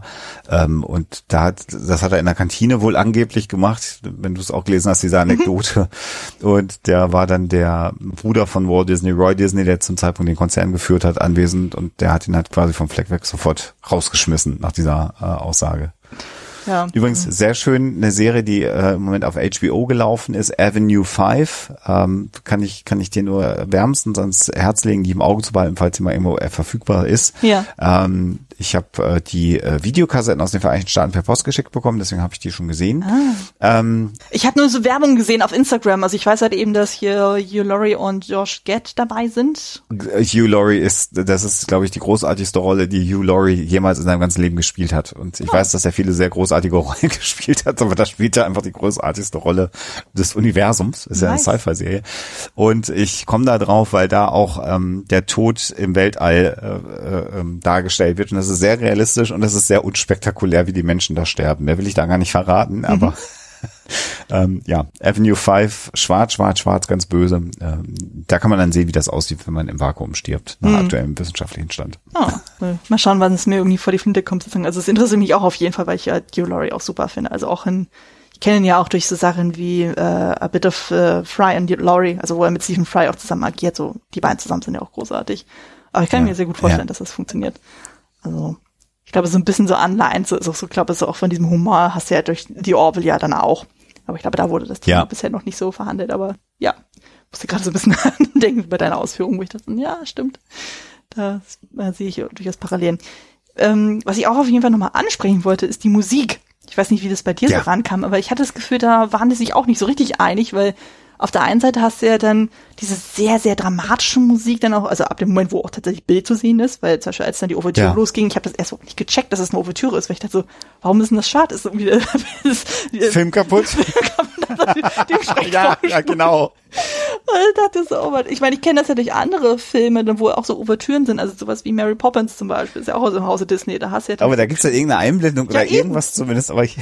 aber das ist irgendwie total bizarr, also ich dachte so, hä, warum ist das nur schwarz? Also das ist ja total verwirrt. Und dann wie gesagt, du hast ja dann äh, kein, ab dem Moment, wo es dann wirklich auch Bild gibt oder wo es ja dann eben, was du erzählt hast, auch dann dieses erste CGI-Grafikding dann zu sehen ist, da hörst du ja diese ganz dramatische Musik so und du merkst schon, oh, hier geht's zur Sache. Aber dann, wo dann äh, Dr. McCray dann gerettet wird äh, von ähm, ähm, Captain Holland und äh, Bob und Vincent, dann hast du auf einmal diese sehr lustige Musik irgendwie und dann so, da, da, und wir retten sie jetzt, yay! Und das, ich hatte sofort so Indiana Jones Vibe irgendwie, wo ich dachte so, äh, ja. Das passt doch überhaupt nicht zusammen. Dann, also, man kann ja durchaus mit so ja. Sachen spielen, aber das da dachte ich so, hä, das, hä, nee. Also, das hat mich total äh, aus dem Konzept gebracht. Also auch hier muss man ja sagen, äh, dürfte ähm, das äh, Werk aus dem Hause Lucasfilm Vorbild gewesen sein, weil man natürlich für verschiedene Sequenzen Themen offensichtlich ja äh, komponieren wollte. Ja. Und das, was du angesprochen hast, ist das heroische Thema. Das stimmt, das geht sehr Richtung Indiana Jones und ist dann aber tonal von diesem ganzen anderen Themen, äh, also im Hinblick jetzt auf Musikthema gerade äh, bezogen, weg dass es dann schon wieder befremdlich wirkt. Und es gibt noch eine zweite Stelle, so ab dem Moment, äh, wo dann auch glaube ich, sie, sie befreit ist und dann ähm, so eine Art Countdown läuft, wie lange sie noch auf dem Raumschiff bleiben, bevor sie dann weg müssen, mhm. bevor sie dann über den Punkt hinausgehen. Da gibt es so eine Art Countdown-Musik, die ist dann auch nochmal so überdramatisch. Ähm, äh, die fällt mir dann auch immer wieder unangenehm auf, wenn, wenn die Sequenz startet. Mhm. Ähm, das eigentliche Thema von äh, das Schwarze Loch, also tatsächlich die Vorspann, der Opening-Title, der eigentliche, den finde ich äh, grandios und diese Musik verfolgt mich dann auch immer. Immer wenn ich den Film gesehen habe, habe ich die Musik monatelang irgendwo in meiner Großhirnrinde am herumwabern. Hm. Und Alexa leidet dann immer darunter, weil sie den Film auch mit mir geguckt hat und hat jetzt auch in der Vorbereitung so ein bisschen mitgeguckt, aber sie ist jetzt auch nicht der glühendste Fan von ähm, das Schwarze Loch, obwohl sie ja eigentlich Cypher-Fan ist. Hm. Ähm, Und äh, ich kann sie halt immer antriggern, wenn ich einfach sage, uh, uh, uh. und dann sagt sie, oh nein, nein, jetzt habe ich dieses Thema wieder monatelang, weil das ist einfach so ein Thema, was einen wirklich verfolgt. Und das ja. ist ja so, dadurch, dass es immer wieder wiederholt wird, dieses Thema. Mhm. Also, äh, guckt euch mal, wenn ihr euch nichts anschaut, geht mal auf YouTube und macht äh, Black Hole Opening Title. Dann wisst ihr sofort, wovon ich rede. Ich kann nicht gut singen und kann das nicht gut nachmachen. Aber es hat bei dir ja schon funktioniert, also du weißt, wovon ich rede. Ja, ja, auf jeden Fall. Also ich finde es auch. Das lässt einen gut. nicht los, dieses Thema. Ja. mein, also mir sowas ist ja dann lieber als jetzt aktuell, was wir zu Hause haben, sozusagen, wo mein Mann ja totaler Rolf Zukowski-Fan ist und er jetzt die ganze Zeit irgendwelche Kinderlieder irgendwie so und ich kriege das aus meinem Kopf nicht raus. Und dann freue ich mich natürlich über solche Themes, wo ich mir denke, yay, ich habe mal eine andere Musik im Kopf. Das ist dann ganz schön so. Nee, aber auch ähm, gerade bei dieser Rettungsaktionsszene sozusagen, wo ich dann auch irgendwie dann schmunzeln musste, weil es gibt ja dann auch so diesen Kampf dann so zwischen äh, Captain Holland und dann diesem anderen Roboter und das ist total dramatisch und so und dann wird äh, äh, McCray gerettet und dann er hat sie in den Arm so und die, äh, die küssen sich so irgendwie so leicht und so und dann siehst du auch nochmal Vincent, der sich noch einmal so komplett so um sich herum dreht, dann so von wegen so, yay, wir haben es geschafft. Das wirkte ein bisschen wie so ein Super Mario Level, so von wegen, da, da, da, da wir haben es geschafft. Und, ich dachte oh mein Gott. Also die wussten teilweise echt nicht, was sie wollten. Ja, und der Kampf ist halt auch dadurch total eingeschränkt, weil er dann ja mit einem dieser Roboter kämpft und die, die armen Schauspieler in diesen Roboterkostümen, das ist ja auch überliefert, haben erstens überhaupt gar nichts gesehen. Hm. Sie wussten überhaupt nicht, wo sie sind. Und diese Kostüme müssen so unfassbar steif auch gewesen sein, dass sie sich also gar nicht bewegen konnten. Die, ja. die Stormtrooper waren ja schon eingeschränkt bei Star Wars. Aber da ging gar nichts und deswegen ist dieser Kampf ja auch, äh, also wirklich sowas von hölzern. Es gibt dann ja irgendwo diese, das habe ich äh, heute Morgen her nochmal gesehen, da habe ich echt kurz fast laut auflachen müssen. Diese, diese Verzweiflungstat mit dem Griff der Laserwaffe diesem Roboter an den Kopf zu hauen. Und das mhm. wird dann auch noch akustisch mit so einem Dank. Und es passiert natürlich überhaupt gar nicht. Oh Gott, dir muss doch klar sein, dass du dem nicht vor seine Metallbirne hauen kannst. Ja. Aber was anderes, um da irgendwie Dynamik reinzukriegen, war nicht möglich. Und Faustkampf funktioniert natürlich auch nicht mit dem Roboter. Also das ist schon auch echt, ja, also da passten die Kostüme halt nicht zu dem, was die, was die Figuren eigentlich darstellen sollten dann ja. im, im Film, leider. Ja, ich würde sagen, also gerade so, wenn man vergleicht mit den Stormtrooper, die ja gerade bei den Gelenken ja auch wesentlich mehr bewegungsfrei auch halt auch hatten. Aber so wie ich es verstanden habe, konnten die ja damals auch nicht so wirklich sehen. Es gibt doch diese schöne Szene, wo ja dann die ganzen Stormtrooper irgendwie aus dem einen Tor rauskommen und der eine voll gerade mit dem Kopf dann irgendwo an, äh, diese, an diese Tür dann irgendwie gegen rammt. Ja. Das ist ja. legendär. muss man so total dran denken dann. Aber ich stelle mir das auch echt schwierig vor, wenn du dann schon so diese, äh, diese Helme dann aufhast und du siehst absolut nichts und so, du musst vorher wirklich sehr genau koordinieren. So von wegen, okay, du läufst jetzt nach da, du läufst jetzt nach da und das du quasi so ein bisschen blind machen. Wobei hingegen äh, dann die die Crew, die ja dann quasi in diesen Spiegeldingern dann drin sind, das sah, fand ich wiederum, das sah gut aus. Also wenn man dann ja. die viel von der Reflexion auch dann gesehen hat, also gerade dann, wo er dann Harry Booth, äh, den einen der trifft, der ja dann hinkt, äh, da in dem Gewächshaus, das ja. äh, sah schon echt beeindruckend aus. Oder auch die Reflexion, wo ja eben McCray ja dann auch so in diese sah ein bisschen so sarkophagmäßig aus, also wo sie da drin liegt und ja eigentlich dann ja. diese Produktion kriegen soll. Und da siehst du auch diese Spiegelung, wo ich dachte, das sieht schon wiederum gut aus. Äh, ich habe jetzt gerade wieder dieses Bild von Westworld im Kopf, dann wo ich dachte, das würde da auch gut reinpassen. Irgendwie. Das stimmt, das stimmt. Was hast du denn generell so als Expertin zu den, zu den Kostümen? Also die, diese Weltraum-Jumpsuits sind jetzt nicht spektakulär, aber zumindest auch nicht störend gewesen, oder? Das stimmt. Also das fand ich jetzt auch nicht so, also das ist jetzt nicht so knallig bunt wie jetzt zum Beispiel bei einem Star Trek oder sowas dann oder bei The Orville. Ja. Ähm, ich fand das halt sehr reduziert. Ich meine, das ist halt Ende der 70er, das, äh, da merkt man schon so, okay, das ist halt sowieso alles ein bisschen reduzierter und ich fand das jetzt auch nicht, ich fand das eigentlich sehr realistisch dargestellt. Also ich habe äh, mhm. dachte mir so, ja gut, äh, was natürlich ein bisschen merkwürdig ist, ist dann halt so, gerade wenn es dann heißt, okay, wir gehen jetzt von einem Schiff auf den nächsten, wo nie das Thema Sauerstoff irgendwie mal geguckt wird, von wegen, okay, wir schmeißen uns vielleicht mal so ein Spacesuit dann an oder so oder sonst irgendwas, das ist ja nie Thema. Da dachte ich so, ja gut. Wir gehen quasi von einem Raumschiff zum nächsten einfach mal so. Wobei es, es gibt ja diesen, diesen Docking-Schlauch, der ja andockt, ne? Ja. Also sie sind ja nicht dem, dem Vakuum im Grunde genommen ausgesetzt. Das wird so nicht so wirklich thematisiert, aber es gibt ja dann diesen, diesen Docking-Schlauch, der ja schon an die Palomino andockt. Hm. Da, da haben sie noch dran gedacht, aber klar, bei diesen ganzen Dekompressionsszenarien, die wir ja schon mehrfach besprochen haben, da funktioniert es dann spätestens nicht mehr. Also ja. da ist es Thema, aber halt komplett falsch Thema, ja. wie es dargestellt wird, ja. Ja, ja aber gerade wenn man sich so andere Sachen äh, anguckt, dann ähm, gerade wenn du dann so ein Geisterschiff dann auch irgendwie hast, vermeintlich sozusagen, dann guckst du ja trotzdem doch erstmal, okay, ist die Sauerstoffversorgung überhaupt noch gut oder nicht? Ach, das meinst du? Ja, ja. Ja, okay. Also, hast recht. Ja, ja, ja. Gut, vielleicht ist es im Off passiert oder sowas, keine Ahnung. Aber dann dachte ich auch schon so, mm, Das äh, kennt man doch eigentlich woanders dann auch schon her, dass man erstmal wird, okay, man geht erstmal vorsichtig daran so und äh, man weiß ja nie, was man äh, antrifft. Hätte ja sein können, dass es ja mit Aliens irgendwie bewohnt ist, so, so, aber gut, ich weiß nicht, da Ende der 70er, wie weit sowas dann Thema ist. Obwohl doch Alien kam ja auch in demselben Jahr raus. Also Ich, woll- ich wollte gerade sagen, wir sind ja noch bei den drei Filmen nachher. Ja. Ähm, äh, daher. ähm, ja, sie haben ja auch die, ihre tollen Laserwaffen am Anfang in der Hand gehabt, ihre, ihre Blaster. Die hatten sie also ja zumindest schon. bewaffnet sind sie zumindest schon mal. also daher. Das, das waren, das waren sie immerhin, genau. Ja. Genau. Ähm, äh, ja, und äh, übrigens, was mir noch aufgefallen ist, wo du sagst, das war ganz äh, oder wirkt ganz sinnvoll, was mir aufgefallen ist, dass unglaublich viel Metall in der Palomino verbaut gewesen ist. Also die wirkt zum Teil so ein bisschen wie die ähm, Ach Gott, wie heißt denn das U-Boot von Captain Nemo? Äh, die Äh, 20.000 Meilen unter dem Meer. Herr im Himmel. Alte Äh. Männer mit Wortfindungsstörung. ich weiß es aber jetzt auch spontan auch nicht. Äh, wurscht. Anyway. Äh, also, ja, genau. Fällt mir gleich wieder ein, wenn wir weiter reden.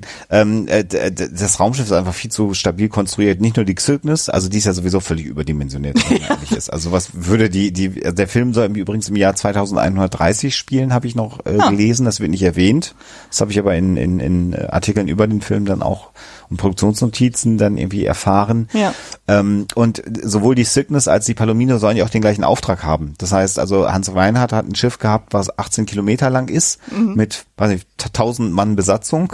Und die sollten Leben suchen im Weltall. Und die Palomino äh, hat halt fünf Menschen und einen Roboter und ist halt äh, realistisch groß, würde ich jetzt erstmal behaupten, für ein Ja. Raumschiff. Und ähm, die, die Palomino ist aber innen drin total viel mit Metall ausgeschlagen, wenn du da nochmal drauf achtest am Anfang. Ähm, das würde ja keiner so bauen, weil Metall viel zu schwer ist. Das muss ja ins Weltall gebracht werden. Warum sollte man ein Raumschiff aus Metall, äh, also massiv Metall, also so Eisenträger siehst du da im Hintergrund.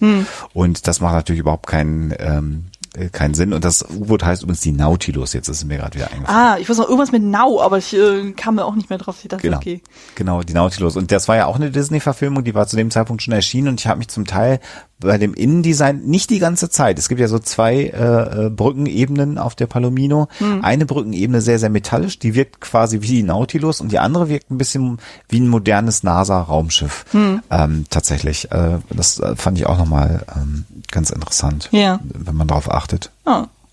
Stimmt, die Vergleiche ziehen sich da auch drauf. Äh, sowieso, äh, auch das ist jetzt nicht von mir, das haben auch viele andere Leute schon beobachtet, dass es sehr viel Anleihen dann auch an die an die Verfilmung von 20.000 Meilen unter dem Meer gibt. Also auch dieses Abendessen, was ja so ein bisschen absurd auch dargestellt wird, wo sie dann Wein trinken und Hans Reinhardt ist dann plötzlich in Rot, so ganz edel gekleidet.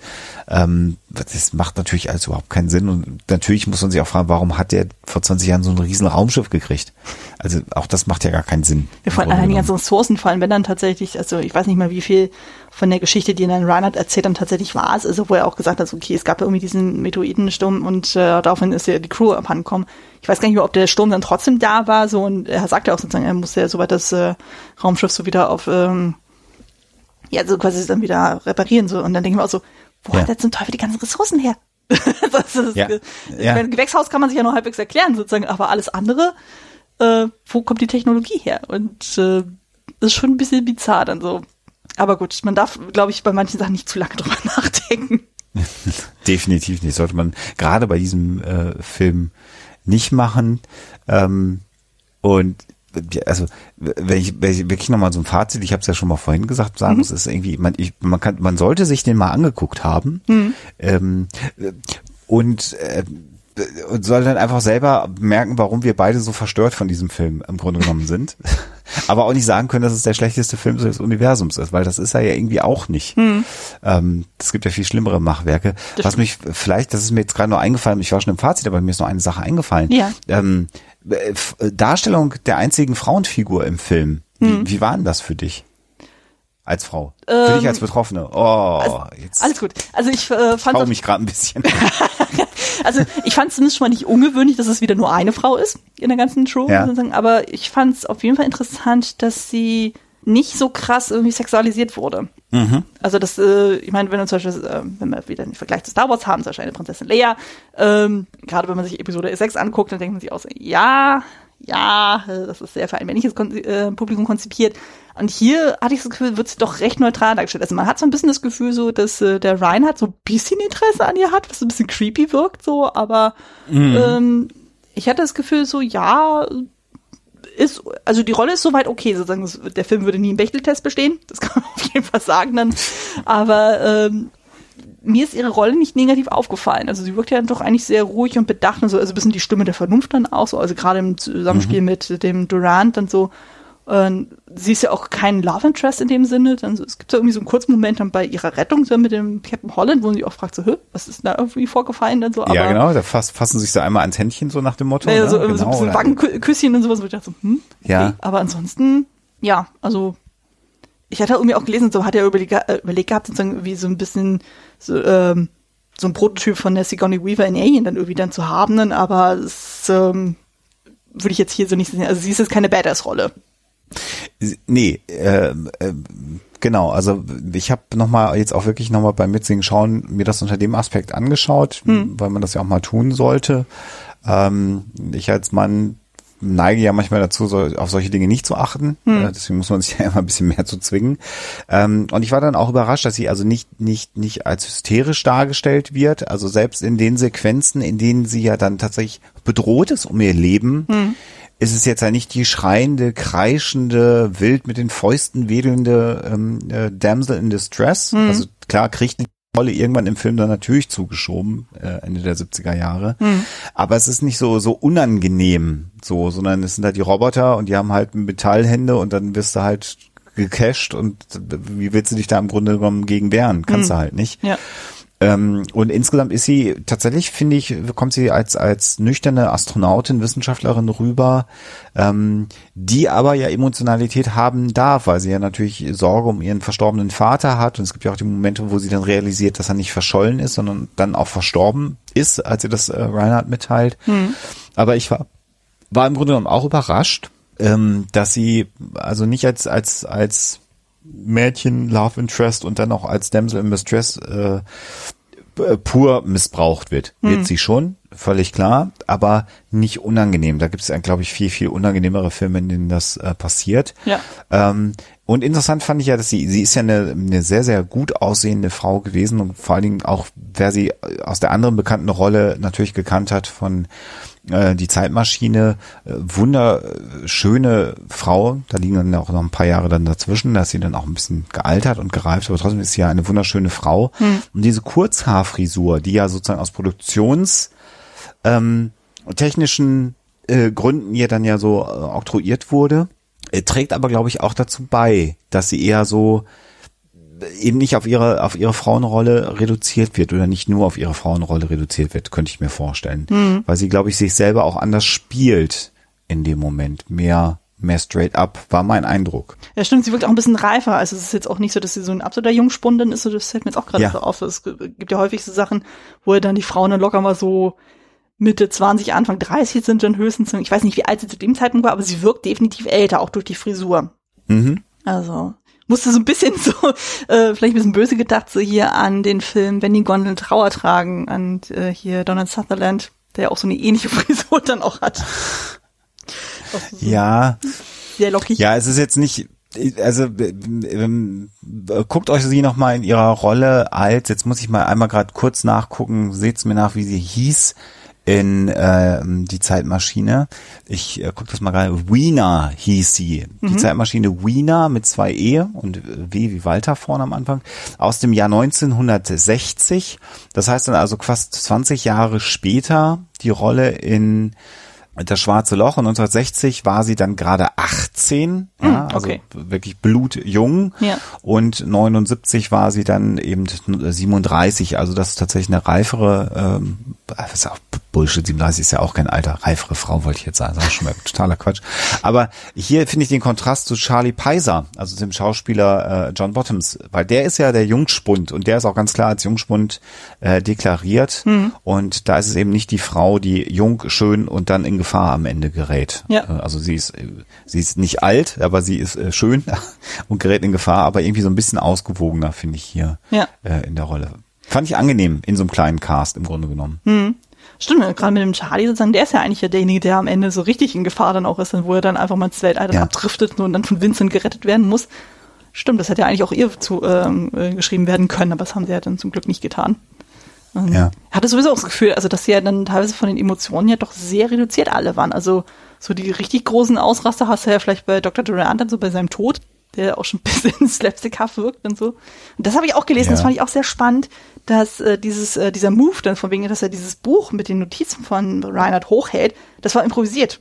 Das stand so im Buch ja. gar nicht drin. Dachte ich auch so, ah, okay, aber es macht total Sinn und es äh, passt auch irgendwie zu diesem Bild so von wegen, okay, ähm, mit irgendwas musst du dich ja dann schützen. Dann so, wobei so langsam wie Maximilian auf ihn dazu schwebte, denken wir so auch so, äh, man hätte einen Schritt nach links machen können. Ja, man hätte sich auch retten können, ja, das stimmt. Ähm, und der Satz von, von Maximilian Schell, äh, retten Sie mich vor Maximilian, soll ja angeblich auch eine Improvisation gewesen sein. Ja, habe ich auch gelesen. Warum man die dann aber auch drin gelesen hat, weil das macht ja die Rolle so total konfus. Ja. Ähm, der, der, der, der Satz hat mich, hat mich verstört, weil er mich geärgert hat, weil er keinen Sinn macht. Ich würde sagen, also hast du diesen abgekauft, dass er tatsächlich Angst vor seiner eigenen Schöpfung hat? Nein. Überhaupt nicht. Außerdem lässt er ja dann sie auch gerade umbauen. Also er sagt hier, macht die mal zum Roboter und sagt, aber schützen Sie mich vor dem anderen. Also das macht, das ist halt, das habe ich, das habe ich nicht verstanden, ja. ehrlich gesagt. Und das fand ich auch nicht gut. Also dieser Satz auch da beim ersten Mal gucken schon, da habe ich jetzt hä? Okay, ist der vielleicht doch gar nicht böse und der Roboter ist der böse und dann dauert es ein paar Minuten und dann wird ganz eindeutig klar, dass Hans Reinhardt einfach ein irrer Bösewicht ist. Ja. Ähm, da gibt's dann auch nichts dran rumzudeuten.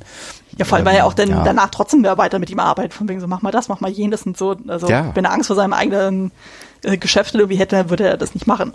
Eigentlich. Genau. Und genau. Sehe ich auch so. Von daher dann.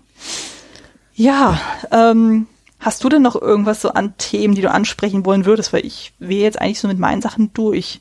Nee, ich auch. Ich glaube, ich habe mein Pulver verschossen. Wenn ich jetzt anfangen würde, wieder die ganzen Artikel mir raussuchen, die ich gelesen habe, dann würden mir noch tausend Sachen einfallen. Aber ähm, ich glaube, dass das, das Wesentliche, was ich über den Film der Nachwelt im Internet übermitteln wollte, habe ich getan. Sehr schön, sehr schön. Genau, Fazit hast du ja schon soweit so ein bisschen ähm, vorweggenommen. Ähm, ja. Wem würdest du den Film denn empfehlen? Ich glaube, ich würde den Film ähm, jedem empfehlen, der auf Science Fiction steht. Mhm. Einfach, damit man es mal gesehen hat und einen ganz anderen Zugang zu Science Fiction nochmal sich anzuschauen.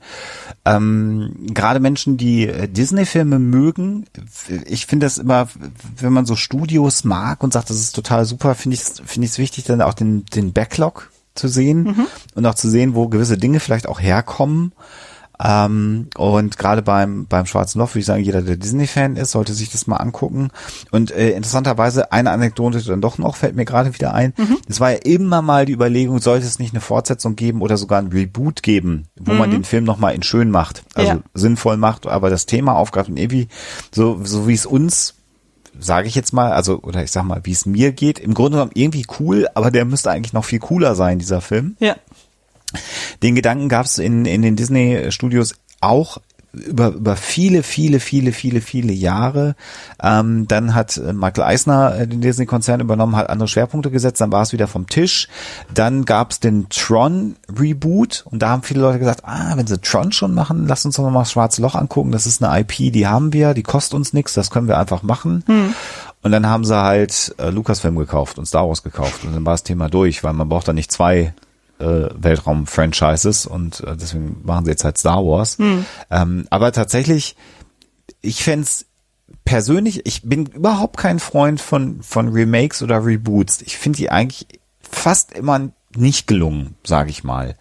Äh, ich weiß aber auch, dass man alle 20 Jahre einen Film auch nochmal neu macht. Also drei Musketiere habt ihr ja auch mal besprochen. Mhm. Da gibt's ja, ich weiß nicht, wie viele Verfilmungen inzwischen drüber und jede Zeit hat dann ihren eigenen Film. Ähm, aber ich würde gerne einen, einen guten äh, Filmemacher haben wollen. Special Effects kann man heute äh, irgendwie immer machen. Mhm. Also wer das finanzieren möchte, der kann sich beliebig Special Effects leisten, der das Material nochmal anfasst und da vielleicht nochmal doch versucht daraus einen guten Film zu machen. Das fände ich ganz, ganz spannend. Mhm. Und vielleicht noch eine letzte Bemerkung, was wir hier auch haben, wer sich den anschauen möchte, sieht einen der letzten Filme generell in Hollywood, aber insbesondere natürlich auch vom Disney-Konzern, wo alles noch innerhalb eines Studios stattgefunden hat. Hm. Danach waren die Studiofilme nicht. Das heißt, was heißt das alles in einem Studio? Alle Special Effects waren bei Disney. Also die haben nichts zu ILM oder so ausgelagert. Ja. Die wollten die ähm, Motion Capture Kamera haben von äh, ILM, das war zu teuer und dann haben sie gesagt, nee, das machen wir nicht, so viel Geld bezahlen wir nicht, dann bauen wir lieber selber eine, die war dann auch zwei Millionen Dollar teuer, glaube ich, das Ding, was sie entwickelt haben. Hm. Ähm, aber das ist sozusagen einer der letzten Filme, vor allem der großen Special Effects Filme, wo alles in einem Studio entwickelt und gemacht wurde und Ja. danach ist so die diese Star Wars Idee, wir gründen Firmen äh, und lassen andere Firmen die Special Effects für einen Film produzieren, hat sich dann durchgesetzt. Und auch für Menschen, die das Thema Special Effects äh, spannend finden, die können sich den auch nochmal angucken. Stimmt ja heutzutage, also die ganzen MCU-Sachen, das wird ja auch alles total weltweit ausgesourced und so. Ja, Ähm, stimmt, daher kennt man das ja auch. Ja, ich kann dem eigentlich auch nur wenig zu ähm, ähm, beipflichten, äh, äh, dazu ergänzen. Also ähm, du kannst mir wenig beipflichten, nein, nein, um also, Gottes Willen. nein, nein, also ich äh, stimme dir da so, so weit zu. Ähm, ich würde auch sagen, also man kann den gucken, muss es aber nicht, aber gerade wenn man, wie du schon sagst, also wenn man sich dann so ein bisschen historisch mit dem Thema Special Effects auseinandersetzt, ist das durchaus spa spannend zu gucken, so von den, okay, wie hat sich das im Laufe der Jahrzehnte so weiterentwickelt? Und ähm, generell so Leute, die halt so Filme in Space irgendwie mögen, so das ist glaube ich dann auch ganz äh, nice. Und gerade so, wenn man sich auch dann mit so Sachen wie Star Wars und sowas beschäftigt, dass man einfach guckt, okay, was war denn noch so thematisch denn so in dem Fahr äh, in diesem Fahrwasser und so, weil ähm, genau, das wollte ich nämlich auch sagen. Ich hatte, als du den Film vorgeschlagen hast, und dann sagst du, ja, das ist unter äh, so in dem Flaggschiff von Star Wars entstanden, dachte ich so, oh Gott, oh Gott, vielleicht geht das so Richtung Flash Gordon, wo sie ja zum Beispiel im Deutschen die ganzen Synchronsprecher von Star Wars Episode 4 alle eins zu eins übernommen haben. Was natürlich dann gewisse Assoziationen geweckt hat, wenn dann auf einmal dann Ja. Flash Gordon die Stimme von Luke Skywalker hat, wo man auch so denkt so, äh, ja, okay. Das ist ein bisschen schräg und so und dann die Effekte teilweise katastrophal sind. Also, ja, also Ganz so schlimm ist er nicht. Nein, nein, so, so schlimm ist er definitiv nicht. Also, ich, mein, ich kann durchaus verstehen, warum Leute Flash Gordon mögen, so, aber da sind die Effekte wirklich, wirklich, wirklich schlimm. So wie. Ne? Ja, aber generell dann auch so alte Sci-Fi-Filme, das sollte man sich dann durchaus angucken und ja, ich glaube, mehr kann man dazu auch nicht sagen. Aber wozu wir auf jeden Fall was sagen können, ist das nächste Thema und zwar angenommen, wir haben ein Double Feature oder eine Filmthemenwoche. Welche Filme würdest du noch in den Topf werfen, abgesehen von das Schwarze Loch? Das ist eigentlich viel spannender. Ich, ich finde, man sollte sich das ist jetzt bei Star Wars ein bisschen schwierig. Im Grunde genommen müsste man sich äh, die, die Despecialized Edition ja organisieren. Ähm, wenn man lange im Netz rumsucht, in dunklen Ecken, findet man ja tatsächlich Leute, die den Film mal zurückgeschnitten haben. Es gibt dann tatsächlich eine, eine HD-Version von Star Wars in New Hope ohne die ganzen äh, Veränderungen, die über die Jahre stattgefunden haben. Das ist die relativ Kinoversion witzig, jetzt, ne? sich anzuschauen. Ja, genau, die Original-Kinoversion, aber dann in, in, in, HD, weil wir haben ja eigentlich gar nicht die Option, uns einen Film in HD anzugucken, weil der einfach so oft verändert worden ist und das alte Material existiert ja nicht mehr. Ähm, aber ich möchte niemanden auffordern, sich komisches Zeug aus dem Internet runterzuladen. Aber Star Wars, äh, New Hope, oder im Grunde genommen damals hieß er ja auch nur Star Wars, ähm, als er direkt ins Kino kam, sollte man sich angucken. Ähm, ich finde, äh, ein weiterer Film, den man sich dann, äh, dann das Schwarze Loch als ähm, so Mittelding. Ähm, und den dritten Film, finde ich, den man sich dann anschauen sollte an einem Abend oder an einem Wochenende, ist für mich Alien. Und dann hat man ähm, quasi innerhalb äh, von, von, von anderthalb, zwei Jahren maximal drei Filme, die sich alle mit dem Genre Space beschäftigen, die tonal und inhaltlich komplett unterschiedlich sind, die aber alle im Prinzip aus, ähm, ähm, aus der gleichen Ursuppe irgendwie entstammen und alle einen ganz anderen Zugang haben. Und ich finde das unfassbar spannend, wenn man sich vorstellt, dass Alien, Star Wars und äh, das Schwarze Loch alle nahezu zum gleichen Zeitpunkt entstanden sind. Stimmt nicht ganz, aber nahezu. Ähm, und die drei sich anzuschauen und zu gucken, ähm, warum das Schwarze Loch es nicht zu einem Franchise geschafft hat. Äh, Alien und, und, und Star Wars aber auch schon. Und zu sehen, warum zumindest Alien 2 noch gut funktioniert hat und Star Wars 2 gut funktioniert hat. Und bei Alien hat es einen dann so ein bisschen verlassen finde ich, man kann jetzt lange darüber streiten, ob die neuen Teile, äh, ich meine jetzt nicht Alien vs. Predator, sondern dann die äh, tatsächlich wieder von Ridley Scott gedrehten Filme, ob einem die gefallen oder nicht, oder ob die zu mythologisch sind, wird ja auch ewig drüber diskutiert. Aber das sind halt langlebige Franchises beide und das Schwarze Loch eben nicht. Und ich finde, wenn man sich die Original drei Filme anschaut, wird das sehr, sehr offensichtlich. Und man lernt, glaube ich, sehr viel daraus, wie man einen guten Science-Fiction-Film macht. Einmal als Märchen, Ja. Das ist nämlich Star Wars. Definitiv. Da geht's null um Technik oder um Wissenschaft oder irgendwas. Ich weiß ja, das ist so hardcore, so Heldenreise und äh, Ja. fantastische Elemente in Ja, Space. ne? Also das ist genau, das ist also äh, ich weiß gar nicht, dass äh, allerdings bei Star Wars äh, ähm, 5 dann äh, der Satz, wo Han Solo Chewie erklärt, wie er das Raumschiff zu, zu reparieren hat und sagt, das kommt dahin und das kommt dahin. Das ist die beste Beschreibung für Technologie bei Star Wars. Ja. einfach irgendwelche Geräte zeigt. Und Alien wiederum umgedreht finde ich sehr, sehr, sehr realistisch, mal abgesehen davon, dass sie künstliche Schwerkraft auf ihrem Raumschiff haben, kann man lange darüber streiten. Aber ansonsten einfach eine sehr, sehr stimmige Zukunftsvision in einer äh, Zukunft, die einfach Trucker im Weltall ja darstellen. Das ist ja im Grunde genommen die Geschichte. LKW-Fahrer im Weltall, denen was Blödes passiert. Ähm, in so einer Used Future und dazwischen der Versuch, ähm, das schwarze Loch äh, zu machen, wobei Alien vorm schwarzen Loch ins Kino kam, ehrlicherweise. Aber den sich da irgendwo in der Mitte mit so einer halbwegs realistischen Palomino und der Idee, dass wir irgendwann Menschen nach draußen schicken, um nach Leben zu suchen und dann diese überbordende Geschichte drumrum und dann sieht man auch, warum der Film nicht gut funktioniert und die anderen beiden Filme in sich dann wiederum sehr gut funktionieren. Das ist für mich so der perfekte End-70er Sci-Fi-Abend einfach. Sehr schön, sehr schön. Genau. Ähm, sehr schön, dass du auch noch andere Filme vorgeschlagen hast. Ich habe nämlich auch noch ein paar, äh, allerdings in eine ganz andere Richtung. Äh, ich habe da auch ein bisschen mit meinem Mann drüber gesprochen, weil der sich in den Sci-Fi-Bereich dann ein bisschen mehr auskennt als ich. Ähm, aber ich habe trotzdem so ein paar Sachen gefunden. Also zum einen, der Vorschlag kommt jetzt von meinem Mann, Event Horizon mit Ja, natürlich. Genau. Äh, ja, super. Passt inhaltlich auch super. Genau, ja. mit äh, Lawrence Fishburne und ähm, Sam Neill. Mein Mann ist nämlich ein großer Sam Neill-Fan, von daher stand das Ja. wirklich auf dem Plan. Ich habe den noch nicht gesehen, weil mein Mann schon so, der Film ist mega gruselig, überleg dir sehr genau, ob du ihn gucken willst. Aber ich dachte so, okay, rein thematisch, also gerade so ein bisschen dieses Haunted House, so Geisterschiff-mäßig in, in Space und so, das passt dann anscheinend ganz gut. Dann, ähm, was ich auch empfehlen würde, ist 2001, Odyssee im Weltraum. Oh ja, Ja. hast natürlich recht. Genau, weil gerade weil der davor entstanden ist, ich glaube sogar zehn Jahre vorher, dass man einfach sieht, okay, Ja. wie kann man das auch anders machen? Ähm, und das auch noch äh, deutlich früher. Und ein etwas aktuelleres Beispiel, Interstellar, wo es ja auch um das Thema Schwarzes Loch geht. Also man kann von dem Film halten, was will. Ich bin jetzt nicht so ein Riesenfan von dem Film, aber gerade weil es da auch um eine etwas neuere Sicht auf schwarze Löcher dann geht, also wo es auch einfach grafisch dann auch völlig anders dargestellt wird, äh, kann man ja auch einen guten Vergleich sehen, so zeigen, okay, wie hat man das Ende der 70er gesehen und wie hat man das jetzt heute in den 2010ern gesehen? Heute, Äh, ich kann das mal sagen, polarisierende Aussagen, das kannst du dann vielleicht als Werbung reinschneiden. Ich fand Interstellar total doof. Ich habe ihn jetzt schon zwei oder dreimal gesehen. Ich finde ihn total doof. Und ich finde, der ist einfach total überbewertet. Ja, Und also- das ist, wenn ich, wenn ich mir alles reininterpretiere und ausdenke, was irgendwer gemeint haben könnte, dann kann ich mir jeden Film schönreden. Dann könnte ich mir wahrscheinlich mit Genügung Ich mochte Interstellar überhaupt nicht. Der hat mich null abgeholt. Bitte hassen Sie mich jetzt. da draußen, liebe Zuhörerinnen und Zuhörer. Äh, darf jeder seine völlig subjektive Meinung haben. Ich war jetzt auch nicht völlig Ja. abgeholt davon, aber ich dachte, so rein von der Thematik her Ja, passt das durchaus durch rein. Also, Ganz, ganz wichtiger Gedanke. Und Event Horizon übrigens einer der ersten zehn Filme, also, also gehört zu den sicherlich ersten zehn Filmen, die ich mit Alexa zusammen im Kino äh, gesehen habe, als wir noch frisch zusammen sind. Ich weiß Oh. gar nicht, wann der rausgekommen ist. Ähm, aber wir haben am Anfang unserer Beziehung echt immer den absoluten abgefahrenen Kram uns im Kino angeguckt. Ich guck mal gerade, wann ist denn der rausgekommen?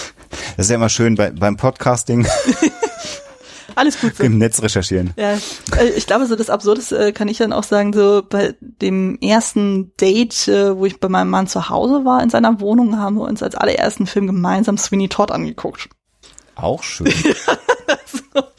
Das geht Ja, auch in die ah. Richtung. Also äh, ich hatte Ja. den, äh, hatten irgendwie überlegt, so was wollen wir zusammen gucken und dann meinte irgendwie so, ach Mensch, der hat den Film noch nicht gesehen. Ich hatte den damals im Kino gesehen, hatte den äh, die Special Edition zu Hause, dachte, Mensch, bring ich mal mit. so Ding war so, okay, und dadurch haben wir dann irgendwie, ich glaube so ein Met und noch irgendwie einen Wein dann irgendwie da weggezischt währenddessen. Kann man gut machen. Ja. Ich, ich sehe gerade tatsächlich, das passt. Der ist am 15. Januar 1998 in, in die deutschen Kinos gekommen. Und für alle Historiker, ich bin mit Alexa am 8. Januar 1998 ein Paar geworden. Also Oh. tatsächlich äh, muss das dann so ganz am Anfang eines der ersten Dates als Paar gewesen sein, dass wir uns hier Event Horizon angeguckt haben. Und was wir uns dann noch angeschaut haben, war Gott, äh, der mit den mit den mit den Käfern, der Nazi-Film mit den Käfern im Weltall. Äh, Ähm. Starship Troopers? Starship Troopers. Ja. Das sind die romantischen Filme, in die wir gegangen sind am Anfang. ja, warum nicht? Das, Also, äh, äh, Hat jetzt, hält 22 Jahre lang inzwischen. Also insofern kann es so verkehrt nicht gewesen sein. Ich wollte gerade sagen, ich meine, ich bin jetzt mit meinem Mann ab morgen dann auch äh, elf Jahre zusammen und davon fast vier Jahre verheiratet Oh. und jetzt seit äh, ein paar Monaten jetzt auch zusammen dann eine kleine Familie. Von daher passt das auch sehr gut. Also, ich meine, wenn das interessenmäßig super passt, warum nicht? Also, Ja, definitiv. Und das sind schöne, äh, schöne Zusammenstellungen. Event Horizon, ich finde ihn gar nicht so gruselig, ehrlich gesagt. Und ich bin Schisser, was Horrorfilme angeht, wenn ich dir da meinen Input nochmal geben kann. Ja. Hab den jetzt aber auch tatsächlich lange nicht mehr gesehen. Wir haben den auch auf DVD hier sogar rumstehen. Vielleicht müssten wir den mal wieder gucken. Kann man gucken. Also kann man, kann man wirklich gucken. Und äh, ich müsste den mal wieder gucken, weil ich den nur noch so ganz bruchstückhaft äh, erinnere. Der ist halt von Paul Anderson ähm, der ja dann hinterher auch die Resident Evil Filme gemacht haben. Also diese, diese, diesen Level von Horror musst du erwarten. Okay. Also so, finde ich, äh, hoffentlich guckst du dir den nicht an und bist dann traumatisiert und ich bin dann schuld daran, aber alles gut, alles gut. Also, ich glaube, da braucht es ein bisschen mehr, um mich da traumatisieren. Aber von daher, äh, irgendwann werde ich dem auf jeden Fall eine Chance geben. Genau. Ähm, ich würde mal sagen, wir kommen jetzt dann tatsächlich mal zum Abschluss. Du darfst jetzt noch mal ein bisschen Werbung für dich machen. Wo kann man dich denn im schönen, weiten Netz finden? Ach, ich habe jetzt, ich habe jetzt zwei Stunden Werbung für mich gemacht. Also all das, äh, was ich sonst so mache. Also Huxilla ist ein bisschen wissenschaftlicher. Ähm, da geben wir uns Mühe, Themen vernünftig zu recherchieren und uns äh, auch Verschwörungsmythen und unangenehmes Zeug wie äh, Paramedizin mal gelegentlich anzuschauen. Ähm, und ähm, Wer da wissenschaftlich interessiert ist, findet uns auf hoaxilla.com. Das äh, kann man sich dann anschauen. Das ist einfach ein Projekt, das trägt uns schon zehn Jahre. Und wer sagt, ähm, so wie der über Filme redet, das kann ich mir anhören, hat dann ja diverse Möglichkeiten, habe ich ja schon gesagt. Minutenweise Matrix, offenbar The Orville, Firefly Cast oder jetzt eben ähm, James Cameron Filme, die wir besprechen. Und wer sagt, den ertrage ich nicht, hoffentlich hat Andi den nie wieder zu Gast, der muss mich auch nicht im Netz suchen. Also den den Werbeclip habe ich jetzt hier gerade gegeben. Und wer mich doof fand, wird mich auch in den anderen Produktionen doof finden. Und wer mich nett fand, so kann gerne in die anderen Produktionen reinhören. Sollte man auf jeden Fall eine Chance geben. Also ich finde eure Sachen dann eigentlich richtig, richtig gut. Von daher auch nochmal eine Lobpreisung meinerseits. Genau. Ähm, Vielen Dank. Sehr gerne. Ähm, mich findet man wie gewohnt äh, mit Klassiker Fable und Kostüm Fable unter klassiker-fable.de, ganz im Haus der Second Unit. Äh, mich findet man auch in sämtlichen Podcatchern, iTunes, Spotify und bei YouTube und natürlich auch bei Twitter. Man kann mir aber auch privat folgen unter dem Nickname Kostümfrau mit UE bei Twitter und bei Letterboxd. Ja, ich danke dir sehr, sehr herzlich, dass du diesen Film mitgebracht hast und generell, dass du bei mir zu Gast warst. Das hat super viel Spaß gemacht. Ja, also darfst gerne wiederkommen. Ich freue mich sehr. Also es war sehr, sehr Och, auch. ich kenne noch ganz viele Filme. Wow. sehr schön, sehr schön. Also solange sie alle mindestens 25 Jahre alt sind, so darfst du alles mitbringen. Von daher Ich gehe noch mal in mich. Vielleicht finde ich noch mal was Schönes, was wir uns noch mal zusammen angucken. Sehr, sehr gerne. Sehr, sehr gerne. sehr schön. Genau. Ähm, dann würde ich mal sagen, dann lassen wir es auch wirklich mal ausklingen. Ich hoffe, ihr hattet beim Zuhören genauso viel Spaß wie wir beim Aufnehmen und mal schauen, was die nächste Folge bringen wird. Ich bin gespannt und ihr dürft auch gespannt sein und wir hören uns in irgendeiner Form auf jeden Fall wieder. Bis dahin, macht es gut und tschüss. Tschüss.